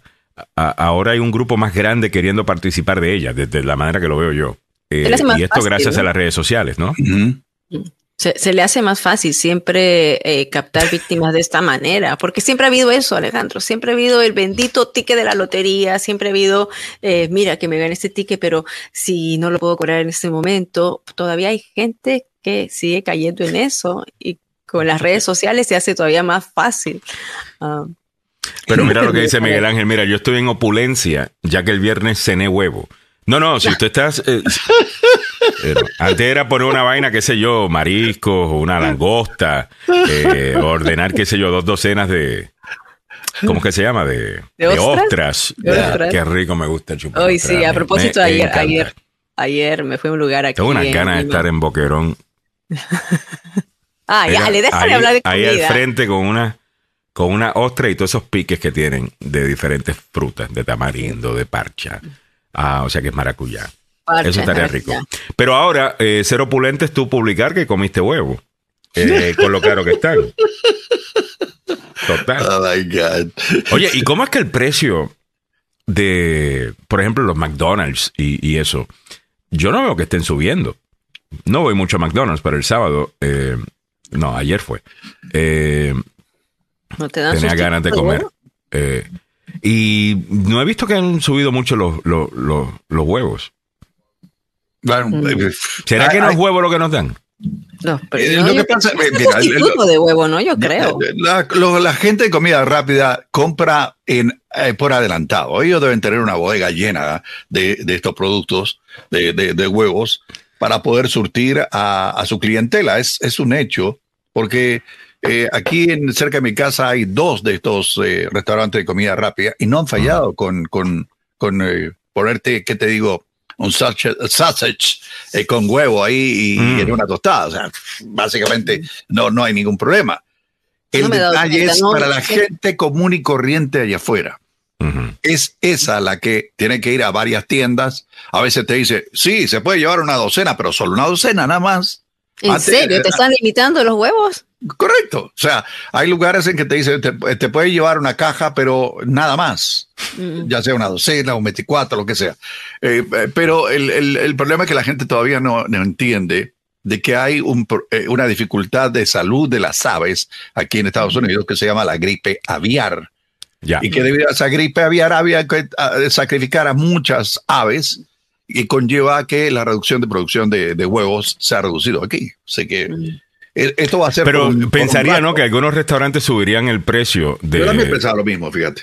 A mí, los fast food, bueno, lo que yo sospecho es que los fast food no están utilizando realmente huevo. Están utilizando algún sustituto de huevo, algo que parece huevo, tiene sí, como, es lo que sospecho, eh, ¿no? Pero me imagino que un restaurante común y corriente donde estás pidiendo, you know, you know, two eggs over easy or whatever. Yeah. Uh, me imagino que eso sí te están cobrando más, porque, mira, aquí tenemos a Miguel Ángel Sosa, dice, cuando a uno le va bien, se puede dar ciertos lujos. Comer huevo. Eh, Matsutaki Hibachi eh, andaba el, el, viernes, Miguel Ángel, saludos, Miguel. Uh, saludos a, a, Lourdes Chávez, dice, quiero desayunar unos huevos cocinados con aguacate ay, ay, y un poquito rico. de frijoles. Amo los huevos y ahora tengo que comer queso fresco. sin... Y, ay, sí, queso fresco, qué rico. ¿En serio? En México a mí me estaban haciendo, eh, la, la doña, en el lugar este, tienen pues el desayuno. Uh -huh y ella ya tenía como me gustaba. Eh, todo porque yo iba todas las mañanas lo pedí igual. Y me hacía un omelette y me le ponía frijoles, me ponía eh, jalapeño. A mí me gusta picante.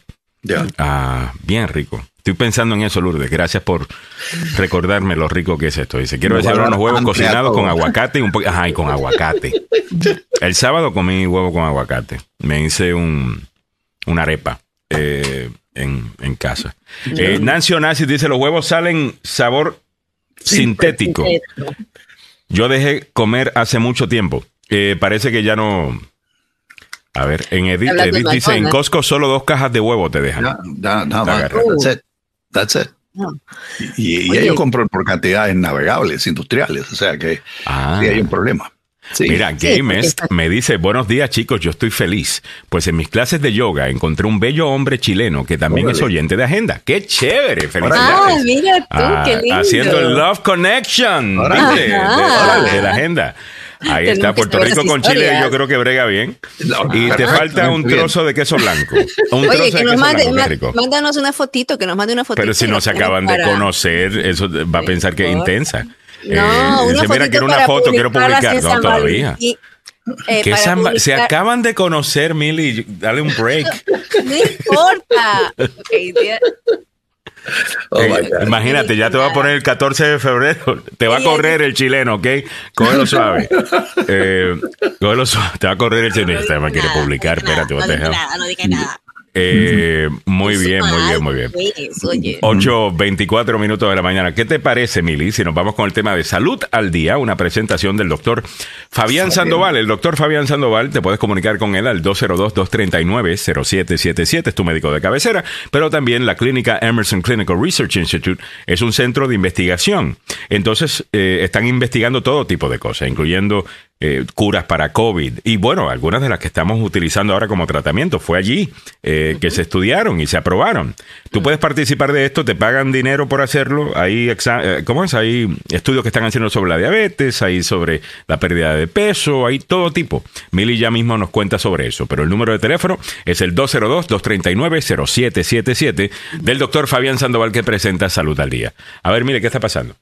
Bueno, lo que está pasando, Alejandro, otra vez quiero poner el COVID, eh, como decir, en el, en el tapete, ¿no? Eh, mm. Hay una investigación, los Centros para el Control y Prevención de Enfermedades están diciendo que menos del 40% de las, de las personas mayores de 65 años se están vacunando con las dosis de refuerzo y a nivel mm. general menos del 20%. Quiere decir que las dosis de refuerzo, que son las ambi la bivalente, que atacan no solamente al virus original del COVID, sino también a todo lo que son las variantes de Omicron, que uh -huh. son supuestamente las más efectivas en este momento, no han tenido una buena recepción y las personas simplemente no están acudiendo a, para obtener una cita y eh, ponerse esta dosis ambivalente.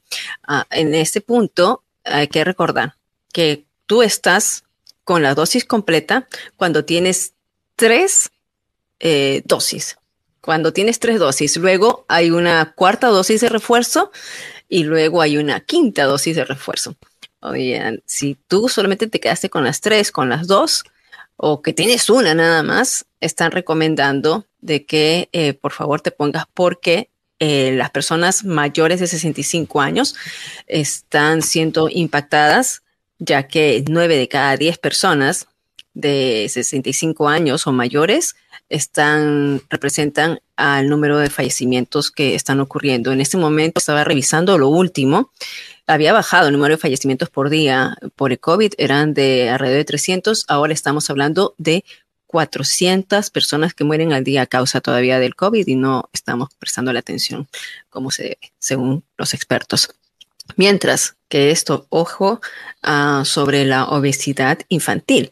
Hay nuevas directrices. La Academia Estadounidense de Pediatría, AAP, por sus siglas en inglés, publicó una nueva guía sobre cómo evaluar y tratar el sobrepeso o la obesidad infantil, reseñó de Washington Post. Aproximadamente uno de cada cinco niños de entre 1 y 19 años en Estados Unidos padecen obesidad, de acuerdo con datos de los CDC, que son los Centros para el Control y Prevención de Enfermedades. El documento publicado la semana pasada, argumenta que la obesidad debe eh, dejar de estigmatizarse, eh, no poner estigmas alrededor de esta obesidad y hay que eh, empezar con, a, tratarla desde pequeño. Entonces, están diciendo que los medicamentos deben ser útiles, junto con recomendaciones sobre los programas de tratamiento conductual, ¿no? De, mejorar tus formas de, de comer para los niños. Están diciendo, están diciendo ya que los niños deben poder adquirir ciertos medicamentos para perder el peso, según reportó The New York Times. la AAP sugiere las intervenciones conductuales para niños a partir de los 12 años. El, tratamiento debe estar acompañado por la nutrición y modificación del comportamiento, según dice.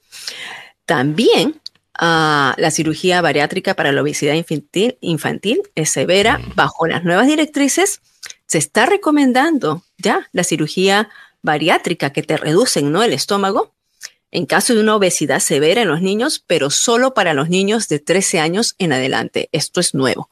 Ah, y eh, dos puntos, estos dos puntos son importantes porque ya no solamente es la nutrición, sino que, como decimos, medicamentos y cirugía para tratar la obesidad infantil. Y esta nota, la farmacéutica Abbott en los laboratorios están bajo investigación por el Departamento de Justicia.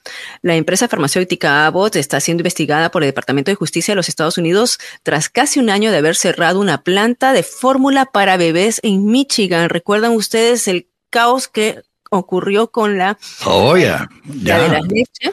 Y una de las una, una de las razones fue esto. La empresa confirmó la noticia el viernes que está siendo investigada, pero no especificó cuáles de sus departamentos están bajo la lupa de las autoridades. De acuerdo con las denuncias, cuatro bebés contrajeron la bacteria Chronobacter luego de consumir una bebida hecha con la fórmula en polvo elaborada en la fábrica que tiene la compañía en Michigan. Dos de estos bebés murieron, sin embargo, investigadores federales no pudieron determinar las fuentes de la bacteria. Eh, la clausura, como dije, contribuyó a una escasez de fórmulas lácteas en el país. Y cierro esta, este segmento con una mujer que tuvo gemelos después de perder sus ovarios. O sea, tuvo gemelos después de perder sus ovarios. Este es un reporte que trae CNN. ¿Cómo fue eso? Vamos a ver. A ver. ¿Cómo? Esa es la pregunta. ¿Escuchan? No, súbele el volumen. Al principio pensó que era un conducto de leche obstruido, pero una biopsia reveló que ese no era el caso. A pesar de no tener antecedentes familiares, a esta madre primeriza le diagnosticaron un cáncer de mama triple negativo y la mutación cáncer de seno 1. ¿Qué persona de 34 años piensa, oh, probablemente tenga cáncer de mama? Entonces fue muy real, muy impactante. Casi tan devastador la idea de superar el cáncer y no poder tener más hijos en el futuro. Entonces, antes de la quimioterapia, una mastectomía doble y la extirpación de sus ovarios y trompas de falopio, Batista se reunió con la doctora Cara Goldman. Ella sabía que esta quimioterapia le salvaría la vida, pero probablemente le quitaría la fertilidad. Ocho embriones sanos fueron congelados y un año después de su tratamiento el cáncer, a Batista le dieron el visto bueno para poder estar embarazada. Existe una idea tremendamente errónea de que es necesario tener ovarios para llevar un embarazo, pero en realidad los ovarios y el útero funcionan de manera bastante separada. Hubo dos transferencias de embriones fallidas, luego lo intentaron por tercera vez. No queríamos hacernos ilusiones demasiadas altas, ¿verdad? Entonces cuando recibimos la llamada telefónica de la doctora Goldman, ella misma nos llamó. Estábamos muy, muy emocionados. Durante la primera ecografía, otra sorpresa. Movió un poco el Doppler y dijo, oh, mira, hay dos de ellos. Qué bello. Niñas gemelas, nacidas a dos años del día en que Batista fue declarada libre de cáncer. Ah. Al menos tres hijos, ah. así que esto fue increíble. Para el minuto de salud les informo. Ok, perfecto. Muchas gracias. Lindo, ¿no? Una linda historia para terminar ese segmento traído usted por el doctor Fabián Sandoval de la Clínica del Centro de Investigación Emerson. Y es precisamente con esta ciencia que va avanzando, con las investigaciones que se van logrando, que se pueden tener finales como este. Y en la Clínica y el Centro de Investigación Emerson que vamos a ver en un momentito el número en pantalla del doctor Fabián Sandoval, hacen estas investigaciones con medicamentos para tratar diversas enfermedades. Usted puede no solamente participar en los estudios médicos, sino también ser atendido por cualquier enfermedad que usted está padeciendo, llamando al 202 239-0777. 202-239-0777. Muchas gracias, Milagros Meléndez. Ahí tienes la información y estás al día con el tema de salud. 202-239-0777 del doctor Fabián Sandoval. Ahora, ya está con nosotros el abogado Joseph Maluf. Tenemos bastante que discutir en cuanto a política en el día de hoy. En breve entramos al tema también de inmigración, porque parece que los republicanos están peleándose entre ellos en este momento. Vamos a explicarte de qué se trata lo que ellos quieren hacer en breve. Pero abogado, parece que viene un cambio grande en la Casa Blanca. Estamos hablando de cambio de jefe de gabinete. Algo que es más normal de lo que mucha gente piensa, ¿no? Absolutamente, eso es parte, cada administración decide qué persona tener y las circunstancias por las cuales esa persona va a servir. Y si no es algo que está funcionando muy fácilmente, entonces hay cambios. Eso no es cosa del otro mundo.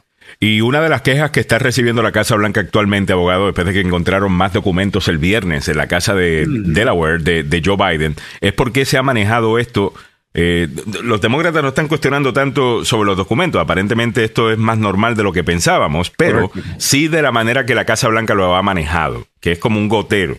Es gotita por gotita, en vez de salir adelante con todo lo que está pasando. Para acaban de encontrar documentos todavía el domingo, o sea, el sábado. Claramente ah, no habían chequeado bien, hubiera sido mejor haber chequeado todo con gran detalle, hacer una búsqueda increíble. Yo conozco un montón de gente que te digo, para registrarte una casa y vaciarla, lo hacen en dos minutos. Vaya. Ah, pero Tuvieron 12 horas. No regresan las cosas, pero 13, 13, horas buscando. Pero no buscaron, obviamente. Eh, primero no entiendo por qué mandan abogados a buscar y a, limpiar la oficina. Honestamente, ¿qué tiene que ver el abogado con yo creo que quieren a alguien con experiencia con estos documentos, ¿no? Para, para asegurarse qué tipo de documentos son y qué puede ser clasificado, qué puede ser top secret, porque hay diferentes niveles de clasificación. Claro, absolutamente. Y, pudieron, pueden mandar gente que tiene ese nivel de clasificación, porque el presidente Biden es el presidente ahora y tiene gente trabajando para él que tienen ese nivel alto de, conocimiento, de para poder trabajar con estos documentos. Así que no entiendo la lógica de mandar, yo hubiera mandado un equipo del FBI como finalmente lo hicieron. Pero lo Eso hicieron, ha quitado la crítica de que no encontraron, obviamente, porque alguien registró la casa de Biden en Delaware y dijo que ya no había nada más, como hace un mes, mm. a un par de meses, y ahora hay más cosas y ahora dicen, bueno, encontraron más documentos clasificados. Obviamente no nos dicen qué tipo de documentos fueron. Me gustaría saber un poquito más el tipo de clasificación de estos documentos también, eh, porque vi una comparación que hizo MSNBC el otro día con los documentos de Trump versus los documentos de Biden y hablaba precisamente del nivel de clasificación. y yo creo que eso es importante, que la gente entienda eso. Bueno, eh, la Casa Blanca debería ser un poquito más agresiva. Eh, claro, la, Casa Blanca tiene que reconocer que aunque legalmente tal vez no sea un crimen, porque para que sea un crimen, Biden tiene que saber. Ya. Él tiene que saber que tiene documentos y los esconde o los quiere alterar o los está usando para un propósito ilegal. Eso no está aquí, por lo menos no lo veo hasta ahora. Entonces, lo que de verdad vemos es negligencia, descuido, mala atención a las cosas y obviamente eh, un sistema de publicar esta, la manera en que publicaron esta información terrible, ¿no? Interesante, eh, abogado, lo que está pasando. Seguimos esperando que la Casa Blanca despierte y haga esto bien. Déjame irme a otro tema esta es la noticia más comentada y más compartida por los usuarios de The Washington Post en la mañana de hoy. Y es una noticia sobre una, un posible intento de los republicanos de la Cámara de presentar un proyecto de ley de seguridad fronteriza esta semana, que se vio frustrado después de la reacción violenta de los republicanos más dolerados, lo que retrasó no solo una promesa que el presidente de la Cámara, Kevin McCarthy, republicano de California, hizo a un puñado de legisladores, sino también el cumplimiento de una promesa clave de la campaña, una base republicana ansiosa por leyes de inmigración más estrictas.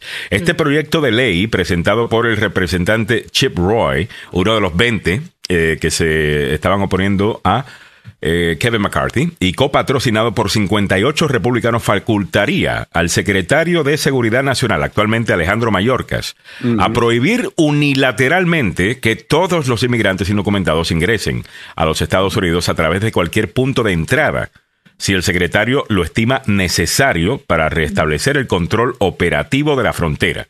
Si las agencias de inmigración no pueden, por algún motivo, procesar a los inmigrantes indocumentados de acuerdo con los procedimientos legales, se requerirá una respuesta similar por parte del secretario. En otras palabras, que el secretario pueda decir, cerramos toda la inmigración.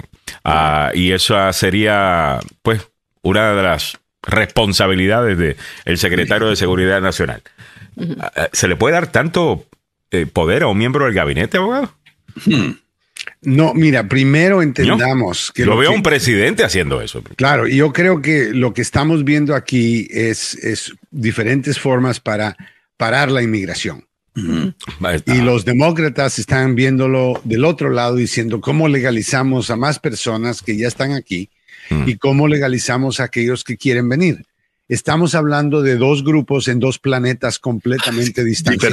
Pero que se están peleando entre ellos en este momento, porque hay, algunos republicanos de Texas que le están diciendo, espérate, hold on a second. Los que vienen buscando asilo político legítimo, tenemos que permitir que lo Es que, no, ese es el problema, que 20 miembros de la Cámara extremistas, son extremistas que no Bueno, son 58 actualmente, parece que tiene un grupito más grande que los 20, pero entiendo lo que dice abogado. Y el problema es que no quieren permitir que que lleguemos a un compromiso, el compromiso que ellos quieren de los demócratas, mm. perdón, es que les den las llaves para echarle llave al portón. O sea, lo que quieren es cerrar mm. inmigración, parar inmigración, ya sea mm. título 42, ya sea porque es una invasión. O sea, esta gente no quiere, olvídate de todas las otras cosas, no quieren inmigración, no quieren que más personas de color café entren. Esa es la verdad. Eh, ellos quieren parar inmigración. Ellos quieren parar. Entonces, ¿cómo vamos a negociar? Y su base es lo que quiere. Que quiere parar la inmigración cuando nosotros queremos abrir la inmigración. Mm. O sea, es, es, estamos ahora adentro de los republicanos tal vez existan personas eh, como la congresista Mays y otros que son relativamente moderados y que mm. puedan aceptar algún tipo de compromiso para aliviar el problema de la frontera de una manera humanitaria e inteligente porque necesitamos labor, especialmente labor que estos grupos quieren hacer. Entonces, no estoy seguro si vamos a llegar a ese compromiso, pero va a ser más difícil si adentro del Partido Republicano no pueden llegar a un acuerdo entre ellos. Muy bien, abogado, entre otras cosas que tenemos en la mañana de hoy, solamente para terminar esta noticia, eh, eh, me parece interesante que ellos, mira cómo empiezan a negociar entre ellos solos, entonces está el extremo del Partido Republicano queriendo negociar con, los moderados. Para el, cuando ya termine esa negociación, el resto de los miembros del Congreso demócrata no van a poder hacer nada. Ahí no va a haber nada que los demócratas les pueda interesar. Esto es un enforcement bill only. Esto ni siquiera tiene que ver con los Dreamers. Esto no hace nada. El problema es que si los demócratas se unen con un grupo moderado de los eh, miembros de la Cámara, republicanos, y de, que, que, no hacen falta muchos para coger una mayoría, si logran ganar a este, a este grupo, es Kevin McCarthy el que tiene que esencialmente llamar el voto. No estoy seguro cómo va a funcionar eso si Kevin McCarthy le tiene miedo a, una persona de la Cámara. Hasta George Santos se puede parar. además, es que hasta de comité no va a salir tampoco de comité. No va a salir Entonces, de comité no, no, va a, ni siquiera va a salir de comité.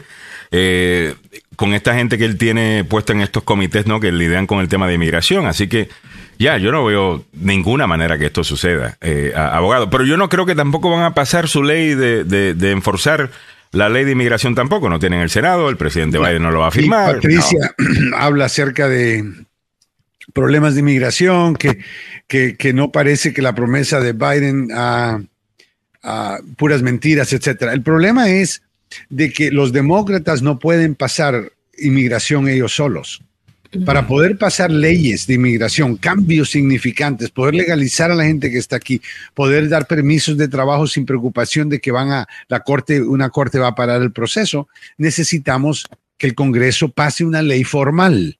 La ley formal que existe ahora a los republicanos no les gusta porque le permite a personas que están buscando asilo político entrar y pedir asilo político en cualquier lado. Ellos quieren parar toda la inmigración, quieren parar los asilos políticos, quieren parar los refugiados, quieren parar la gente que quiere traer a sus familiares, quieren parar toda la gente café que está cruzando por la frontera. Esa es la verdad. Entonces, me parece. Pero es solamente un. Eh, yo no creo que sea solamente racismo, abogado. Yo creo que sí. definitivamente hay algo de racismo en eso. Eh, de que ellos piensan, eh, nos estamos convirtiendo en minorías, se están quedando con el país. Otra gente, pero es que hay mucha gente entrando de manera irregular también. Y, hay mucha gente. Oh, el, problema es terrible para los demócratas también, porque se mira tan feo, la verdad. Ahora, Sinceramente. es político, pero al mismo tiempo no creo que es racismo, entre comillas, ¿ok? Yo creo que tenemos una creencia en ciertos grupos republicanos extremistas o no, moderados también, de que los latinos venimos a quitarle el trabajo a los blancos. Es el eh, eh, abogado. multitudes. Y eso motiva multitudes y eso es lo que los políticos quieren. Entonces yo no creo que a muchos republicanos, especialmente los que eh, su estado es Texas, Arizona, lugares donde hay frontera, que ellos quieran que la ley continúe igual. Tal vez ellos tienen la voluntad de querer hacer cambios, pero el problema es el votante. Si los votantes de ellos quieren eh, escuchar ah, cosas radicales como la que Trump hizo. Mira por qué fue Trump que subió hasta arriba al principio, porque dijo que iba a cerrar la frontera, que iba a construir una pared de China, que iba a hacer no sé qué, el muro de China. O sea, eh, eh, eso le encantó a la gente, en, las escuelas estaban cantando los muchachos, build that wall. O sea, se convirtió en un fenómeno, vamos a que reconocerlo. Pero un fenómeno basado en qué? En el temor de que los latinos y los judíos y los negros vienen a quitarle el trabajo a los blancos, lo cual es mentira. Esto, o sea, bueno, eh, eh, nosotros queremos con los trabajos, pero son trabajos que ellos no quieren hacer también. O sea, no, pero la teoría está, Alejandro, y con la teoría de conspiración, ¿no? O sea, esto está funcionando alrededor de teoría y están respondiendo porque se dan cuenta los republicanos que el tema migratorio es un tema preocupante también para sus votantes, pero desde el lado, como dice el abogado, el lado del temor, mientras que el tema, el, tema para los demócratas es preocupante desde el lado que eh, todavía siguen viniendo más personas y quieren permitirles que, que, lleguen más personas. Bueno, y ahora tienes a, alcaldes de ciudades eh, demócratas que se están quejando de toda la inmigración que está llegando. los demócratas sí necesitan actuar, necesitan actuar ahora porque se ve tan feo esto. Mm. Que Sinceramente, o sea, parece que está fuera de control. Mira Nueva York y ciudades que quieren declararse en, en crisis y no, y están poniendo dinero, abogado, doscientos y tantos millones de dólares para darle albergues a las personas. Entonces eso en algún momento también les va a pasar factura. Pero a lo que yo me refería también, abogado, es el hecho de que la gente, es la teoría del gran reemplazo, está detrás de todo esto. Esta teoría del gran reemplazo, ¿no? Es lo que estamos hablando, que, la gente cree que de verdad eh, vienen a quitarle algo. Entonces, cuando usted nace en Estados Unidos, sus abuelos son de Estados Unidos, sus tatarabuelos son de Estados Unidos, y usted escucha que viene un grupo entrando por la frontera que hablan diferente idioma, que, que, que, muchos son violadores, etcétera, y que vienen a quitarle el trabajo. Olvídese, ¿cómo usted va a querer que abran la frontera? Por supuesto. No, no, y si sintonizas a Fox News, obviamente toda esta historia de conspiración y el, gran reemplazo y, el miedo, ya. Y cualquiera que esté viendo Fox, si tú ves Fox News todas las noches, usted está en alerta todo el tiempo. ¿ok? De que alguien le está queriendo robar algo, ¿ok? Y le quieren quitar a su país. Forzan a actuar porque te están diciendo, usted está bajo ataque. No se recuerdan la invasión de Honduras, ¿ok? Honduras, ok, linda patria, pero Honduras, invasión a Estados Unidos, eh, tenemos que invocar la, la, insurrección, la sección de... Oh my God. Pero Patricia Estrella Lázaro dice, pero si está legislando y dando permiso para que vengas más y más, esto es ridículo cuando hay muchos esperando sus peticiones aquí y no se mueve nada de nada. Zulma añade algo similar. Yo sigo teniendo un problema con las leyes de inmigración que todavía a los que estamos acá no hay ayuda y también a los que estamos haciendo todo el proceso legal acá. Se nos ha dejado un proceso muy largo y vemos que los que van llegando se les da rápido un permiso de trabajo cuando para nosotros no hay nada. Pero es un ah. permiso, es un permiso temporal y, lo, están haciendo porque la, manera en que la gente está entrando en la frontera está creando un problema serio. Entonces el presidente lo que quiere hacer es primero controlar si la gente va a entrar de todos modos. Pero si le está dando permiso de trabajo a la gente, eh, le das un de, de, entrada estás diciéndole vengan. Oh, definitivamente, pero van a venir de todos modos, a menos que vayas a Honduras y vayas a Nicaragua, Cuba, Venezuela a resolver los problemas de esos países. En teoría yo creo que eso, eh, y eso es cierto, definitivamente, pero sí podemos ver el número de migrantes en comparación con otros años, incluyendo prepandemia, para comparar algo pues similar eh, con la economía más o menos igual. Y como quiera, estamos viendo un incremento mucho, eh, es más este, grande. hay, algo, hay algo pasando, Quiero contarte algo que la administración de Biden está haciendo y le está pidiendo a la Corte Suprema. ¿Ok? Hubo una persona que andaba esencialmente actuando como que fuera un activista. ¿Ok? El tipo, uh, Hannan es el apellido, y Hannan viene y colecta dinero eh, diciéndole a la gente, ¿no? Y, ayudándole a la gente a venir a Estados Unidos sabiendo que no hay papeles. Mm. Durante el curso del tiempo que él ha operado esta actividad, ha colectado 1.8 millones de dólares. ¿Ok? Así que no es que no está, está saliendo de pobre haciendo esto. Está, y hay una ley federal que dice que si tú inspiras, motivas o alientas a la gente para venir acá ilegalmente, que tú estás cometiendo un crimen. Mm. Entonces el gobierno lo acusó bajo esa ley en California y el jurado lo encontró culpable y el juez le metió 20 años en cárcel. Mm. ¿Okay? Ahora él estaba sirviendo en cárcel y apeló el caso al noveno circuito, que es el, la Corte de Apelaciones más liberal del país. Y la Corte dijo, no, esa es violación de la primera enmienda, suéltenlo y déjenlo libre. Ok, ahora Biden va a la Corte Suprema y le pide que vuelvan a reinstituir esta ley en contra de los coyotes. Cualquier liberal estuviera en contra de esta ley de los coyotes, pero él está pidiéndole a la Corte lo que los republicanos le están pidiendo a la Corte, y es que reinstituyan esta ley para poder asegurarnos de que coyotes vayan a ir presos.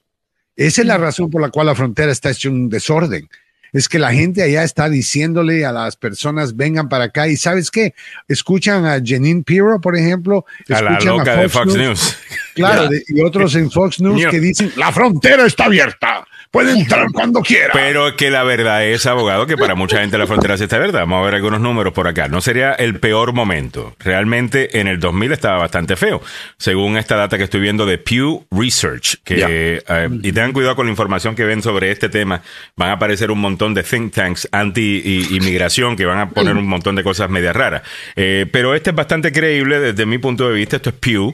Ah, en el 2000, año 2000, eh, marzo del 2000 estaban cruzando unas 220 mil personas eh, al mes. Estos son los encuentros entre la Border Patrol, la patrulla fronteriza e inmigrantes cruzando la frontera con, eh, con México. 200 mil. 200 mil en el año 2000. ¿Ok? Y estaba ahí más o menos 150 mil, por ahí bajaba, subía, pero siempre por ahí durante los años de Bush. Entra Barack Obama al poder y ves definitivamente que esto baja y baja eh, bastante. Ah, y en promedio estaba en unos 50.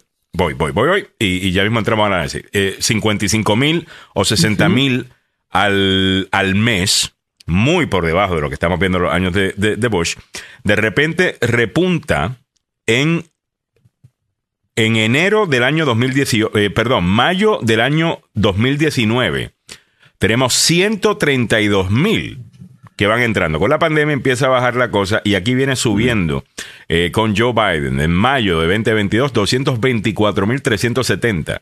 En noviembre de 2022 ha bajado un poco, pero 206 mil 239. Esto es al mes. Está subiendo el número. Eh, eh, no cabe duda, es una crisis y le digo a las personas que me están escribiendo que por qué no le dan permiso a la gente que ya está acá 20 años y dárselo a alguien que está entrando. El presidente no tiene autoridad de hacer eso. El presidente, creo yo, que tampoco tiene autoridad de hacer lo que está tratando de hacer. Mm. Entonces, porque en este momento los cubanos, venezolanos, y, haitianos y nicaragüenses están en una situación de crisis, él está utilizando la crisis de ahora para poder decir, basado en la crisis que está pasando ahora, yo la voy a resolver ah, dándole permiso de trabajo a la gente si vienen por avión y tienen un patrocinador, etcétera. Entonces, lo que están haciendo es una manera donde eh, se utiliza el poder ejecutivo limitado para poder hacer lo que ustedes quieren necesitamos el Congreso. El Congreso tiene que decir, no puede entrar en la frontera. El Congreso tiene que decir, no puede pedir refugio aquí. O, no, o sea, todas las cosas que han resultado en una crisis en la frontera, en parte es porque la ley que se está aplicando el día de hoy es una ley de 1986, donde se pasó la última reforma, y muchas de estas leyes no aplican ya porque tenemos la situación muy diferente que tenían antes.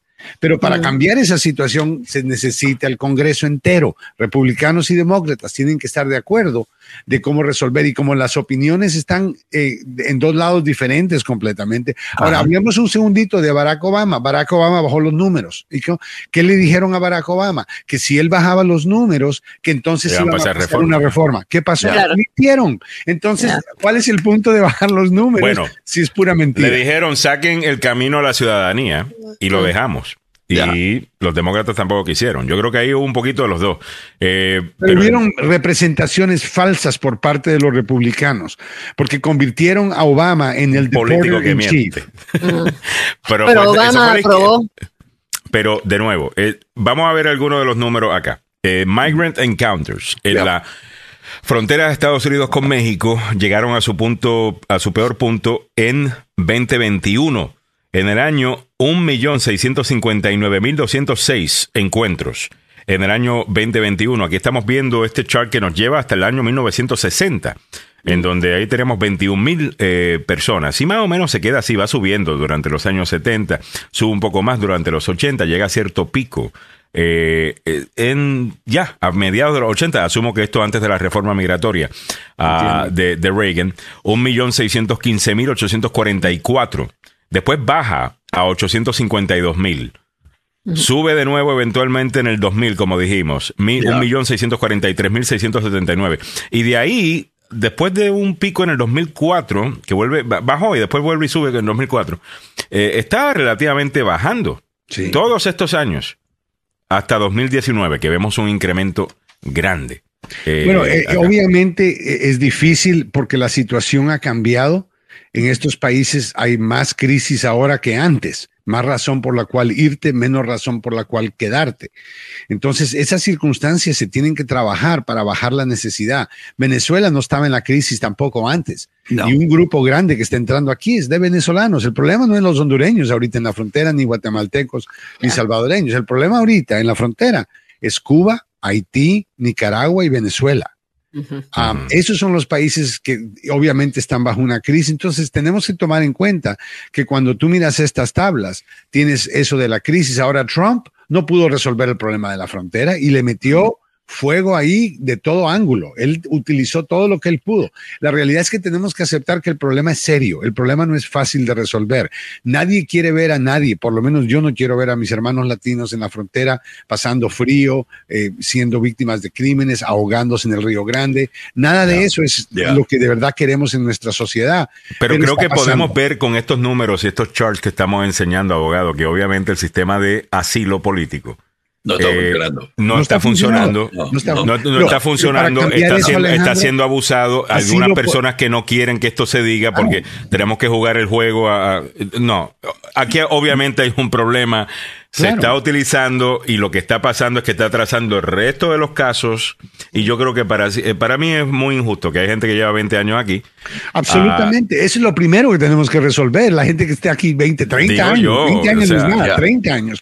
Eso es lo primero, pero para resolver eso, y, y, si, y si, dudan, ustedes creen que Biden tiene la, la, el poder, yo les puedo asegurar, mire lo que pasó con DAPA, mire lo que pasó con DACA algo que tenía sentido lógico, estos jóvenes entraron sin saber que estaban entrando indocumentados, etcétera, y de todos modos las cortes pararon a Barack Obama y el programa está en limbo. ¿Por qué? Porque la autoridad presidencial es limitada comparado con lo que en otros países eh, es O sea, para emitir una orden ejecutiva como lo hizo Obama, ¿no? a propósito de, eh, este tópico, eh, recientemente el expresidente Donald Trump estuvo en una reunión de evangélicos donde reclamó que no le estaban ayudando, pero también habló sobre este tópico, ¿ah? Open borders where millions and millions of people are being led into our country.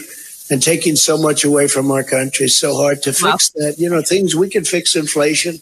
We wow. can fix so much of what's wow. been damaged. They allowed their prisons to be emptied out into the United States of America. They allowed their mental institutions to be Eso fue lo que pasó con el Mariel. Cállate, cállate, cállate, que me okay. desesperas. Ya, pero ah. eh, eh, eh, habló sobre este tema y es un tema candente y habló con un grupo que lo, lo seguía uh, con los ojos cerrados y ahora este grupo está diciendo, este tipo de repente no nos está funcionando a nosotros los conservadores religiosos.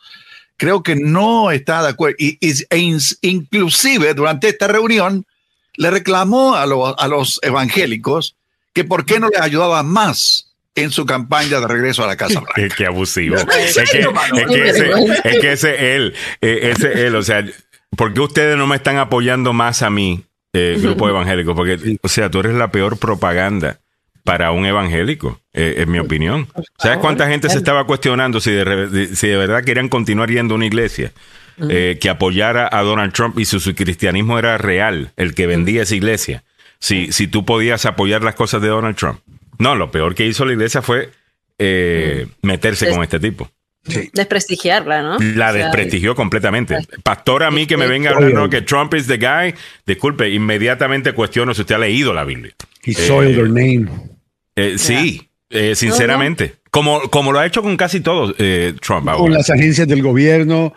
O sea, jugando con el mismo secretario de justicia. Después de que le ayudó a salirse del tremendo caso de obstrucción de justicia con la investigación de colusión, al final del día Trump se zafó de ese crimen, no se olviden, y después y, quiso empujar todavía más a Bill Barr hasta el final donde el tipo le dijo, ok, ya es suficiente, ok, that's, enough. Te querés robar las elecciones, querés destruir la democracia, ok, ya es un poquito demasiado. ¿Y esta es la misma persona que va a una iglesia? Mm. Recuérdense, eh, él lee la, Biblia al revés, que es un truco muy interesante. Como si fuera poco. Se para al frente de una iglesia con la Biblia y la tiene al revés. O sea, lo único que faltara es que la abriera y saliera fuego de ahí. Eh, increíble. Alex eh, Caballero creo que tiene un buen punto. Dice, mientras se dé permiso a los que llegan ahora ningún republicano apoyará ninguna reforma, porque seguirán vendiendo que hay una invasión. Y yo creo que eso tiene razón y creo que va mucho a lo que ellos quieren. Eh, ellos quieren que Biden siga haciendo esto. Mientras siga veniendo un montón de gente a la frontera, ellos saben que la opinión pública estará con ellos sobre enforzar las leyes de inmigración. Es, un buen gancho para venderlo a la hora de las elecciones. definitivamente. y vender las políticas de mano dura de ellos. Por eso es que yo no veo que el Congreso republicano quiera resolver lo de la frontera, no les conviene. Mire que acaban de perder. ¿Por qué están perdiendo a los evangélicos, evangelistas? ¿Sabe por qué? Mm. También porque ya el problema del aborto ya se arregló, ya él prometió, es lo que ellos querían. Era lo principal que ellos querían, lograron hacerlo. Ahora, ahora ya están tranquilos, eh, no, ya no tienen esa motivación que decía la gente, mire, yo necesito parar el aborto, aunque este tipo no me gusta, por lo menos es algo importante que tengo que hacer. Bueno, ¿qué pasó? La Corte Suprema paró el aborto. Entonces, ya no tienen ese gancho. Ya está en los estados, ya está como ustedes querían que estuviera, ¿no? Que cada estado tomara una decisión. Bueno, there you go, there it is. Y ahora lo que estás viendo a muchos republicanos suavizando su posición con el tema del aborto. Eh, eso era para recaudar fondos que tomaban aquella posición. ya se dieron cuenta que no Antes pueden ser era excelente, ahora no les conviene ni mencionarlo, pierden plata. Totalmente. Eh, ya no hay un issue. Interesante. Ya no hay razón por la cual aguantarlo por parte de los evangelistas. Alaskan dice, ese Trump sí que un puerco. Y cómo esa gente le cree pobre, echándole la culpa a los inmigrantes por la inflación. O sea, no manches Trump, total. Ivo Francisco Arias, los dos partidos son una bola de hipócritas. Toda la vida diciendo que ellos son americanos demuestran lo sucio y mentirosos que son. Hasta el nombre se han robado. ¿Cierto es?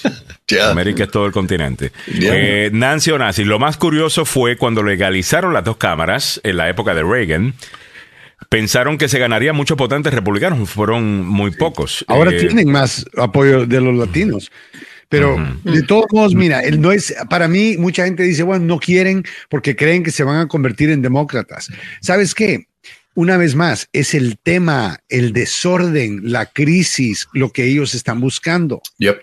Ese es lo que, eso es lo que se vende, ese es el pan caliente para ellos, para recaudar dinero y para prometerle a sus constituyentes que conmigo la inmigración ilegal va a parar y los violadores van a parar, cuando son los inmigrantes los que causaron que esa persona pudiera venir a este país. Pero abogado, para mí ese tema es, este eh, yo estoy totalmente de acuerdo con todo lo que usted ha dicho, pero para mí desde el punto de vista de cómo manejar esto políticamente, yo digo, ya usted sabe cómo los republicanos hablan de este tema, ustedes saben cómo va a utilizar esto en contra suya, y usted tiene que jugar el juego.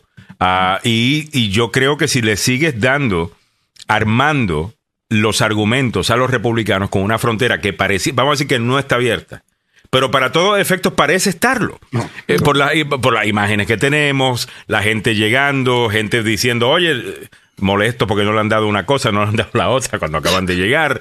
Eh, llega un momento donde, espérate, hold on a second. Eh, todas estas imágenes, si las agarro, puedo fácilmente contar la historia que quieren contar los republicanos. Y mientras ellos tengan una historia que contar, van a seguir eh, haciéndose más popular con cierto sector del país. Y no todos son racistas y antiinmigrantes, algunos simplemente quieren orden.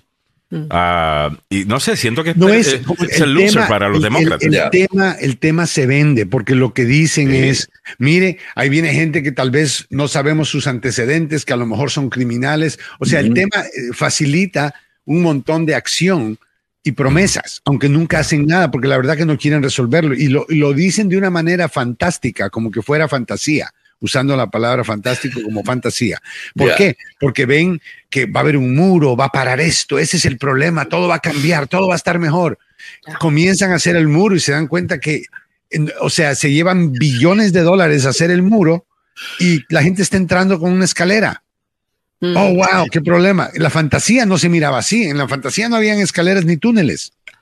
Es lo que se vende. Están vendiéndole basura. Están, son charlatanes. Pero el Partido Demócrata tiene que contrarrestar eh, eh, ese mensaje y no hay nada malo, se lo vuelvo a decir al presidente Biden, no, y a los demócratas. No hay nada malo con un presidente que quiere cuidar la seguridad fronteriza eh, de su país, sea demócrata o republicano. Eso va a ser popular con independientes, republicanos y demócratas. el, el hecho de que lo hablen de esta manera como que no, no, nada pasando, not a big deal eso es lo que quieren los republicanos que usted haga, eh, porque con eso lo pueden tildar usted de, tener una agenda secreta que quiere reemplazar aquí. Claro, por eso es que me gustó tanto ver que la administración fue a la Corte Suprema la semana pasada a pedirle a la Corte que por favor mantenga a esta persona presa, que es un, mm. esencialmente un coyote, y otros coyotes con esta ley. Y yo creo que eso demuestra un poco de agresividad por parte de Biden de parar la inmigración ilegal y necesita hacerlo mucho más que eso. ¿Por qué? Porque esa es la razón, como todos los decimos, por qué la gente se siente tan mal cuando escucha que hay un montón de inmigrantes en la frontera, porque se presta para especular que son ladrones, que son violadores, que vienen aquí, que tienen enfermedades, que vienen a llevarse sus beneficios. Y la prensa conservadora va a vender ese miedo. Si eso vende, abogado, eso, eso, vende como pan caliente. Bueno, no tenemos, que, no tenemos, disculpa, cierra lo mil y, y nos vamos. Y si todavía la prensa conservadora dice que le dan los beneficios, que le dan casa y comida gratis, eso le sirve como una buena. Y cuando hay titulares del alcalde de Nueva York, voy a gastar tantos millones en hoteles para inmigrantes que acaban de, de llegar. O sea, es que se le están haciendo entregándose la bandeja de plata, hermano. los demócratas están entregándosela a los republicanos. Y somos, y por eso es tan importante de que nosotros hagamos algo, que se vea que nosotros queremos hacer algo para resolver el problema eh, que, que existe en la frontera. No podemos quedarnos con los brazos cruzados y Biden no puede quedarse con los brazos cruzados. Tiene que parar lo que está pasando, convertirse en un Barack Obama por el momento y entonces forzar una resolución. Ya, yo, yo creo que tiene razón, abogado. El abogado Joseph Maluf se queda con ustedes en Conociendo sus Derechos a continuación. Recuerde que se ha sido víctima de un accidente de auto, específicamente desde ayer y hoy que ha estado lloviendo oh, en la carretera. Mucho cuidado, por favor. Llame al abogado Joseph Maluf. 33 años de experiencia, no le van a fallar. Las compañías de seguro saben quién es, las cortes saben quién es, usted sabe quién es. Es el abogado Joseph Maluf. Una leyenda, sinceramente, en la ley. Ah, estamos hablando de alguien que 33 años acá no solamente ha tomado casos, eh, eh medianos, pequeños, ha tomado todo tipo de casos. Lorena Bobbitt hasta abogado de Lorena. Este es el Forrest Gump de la ley.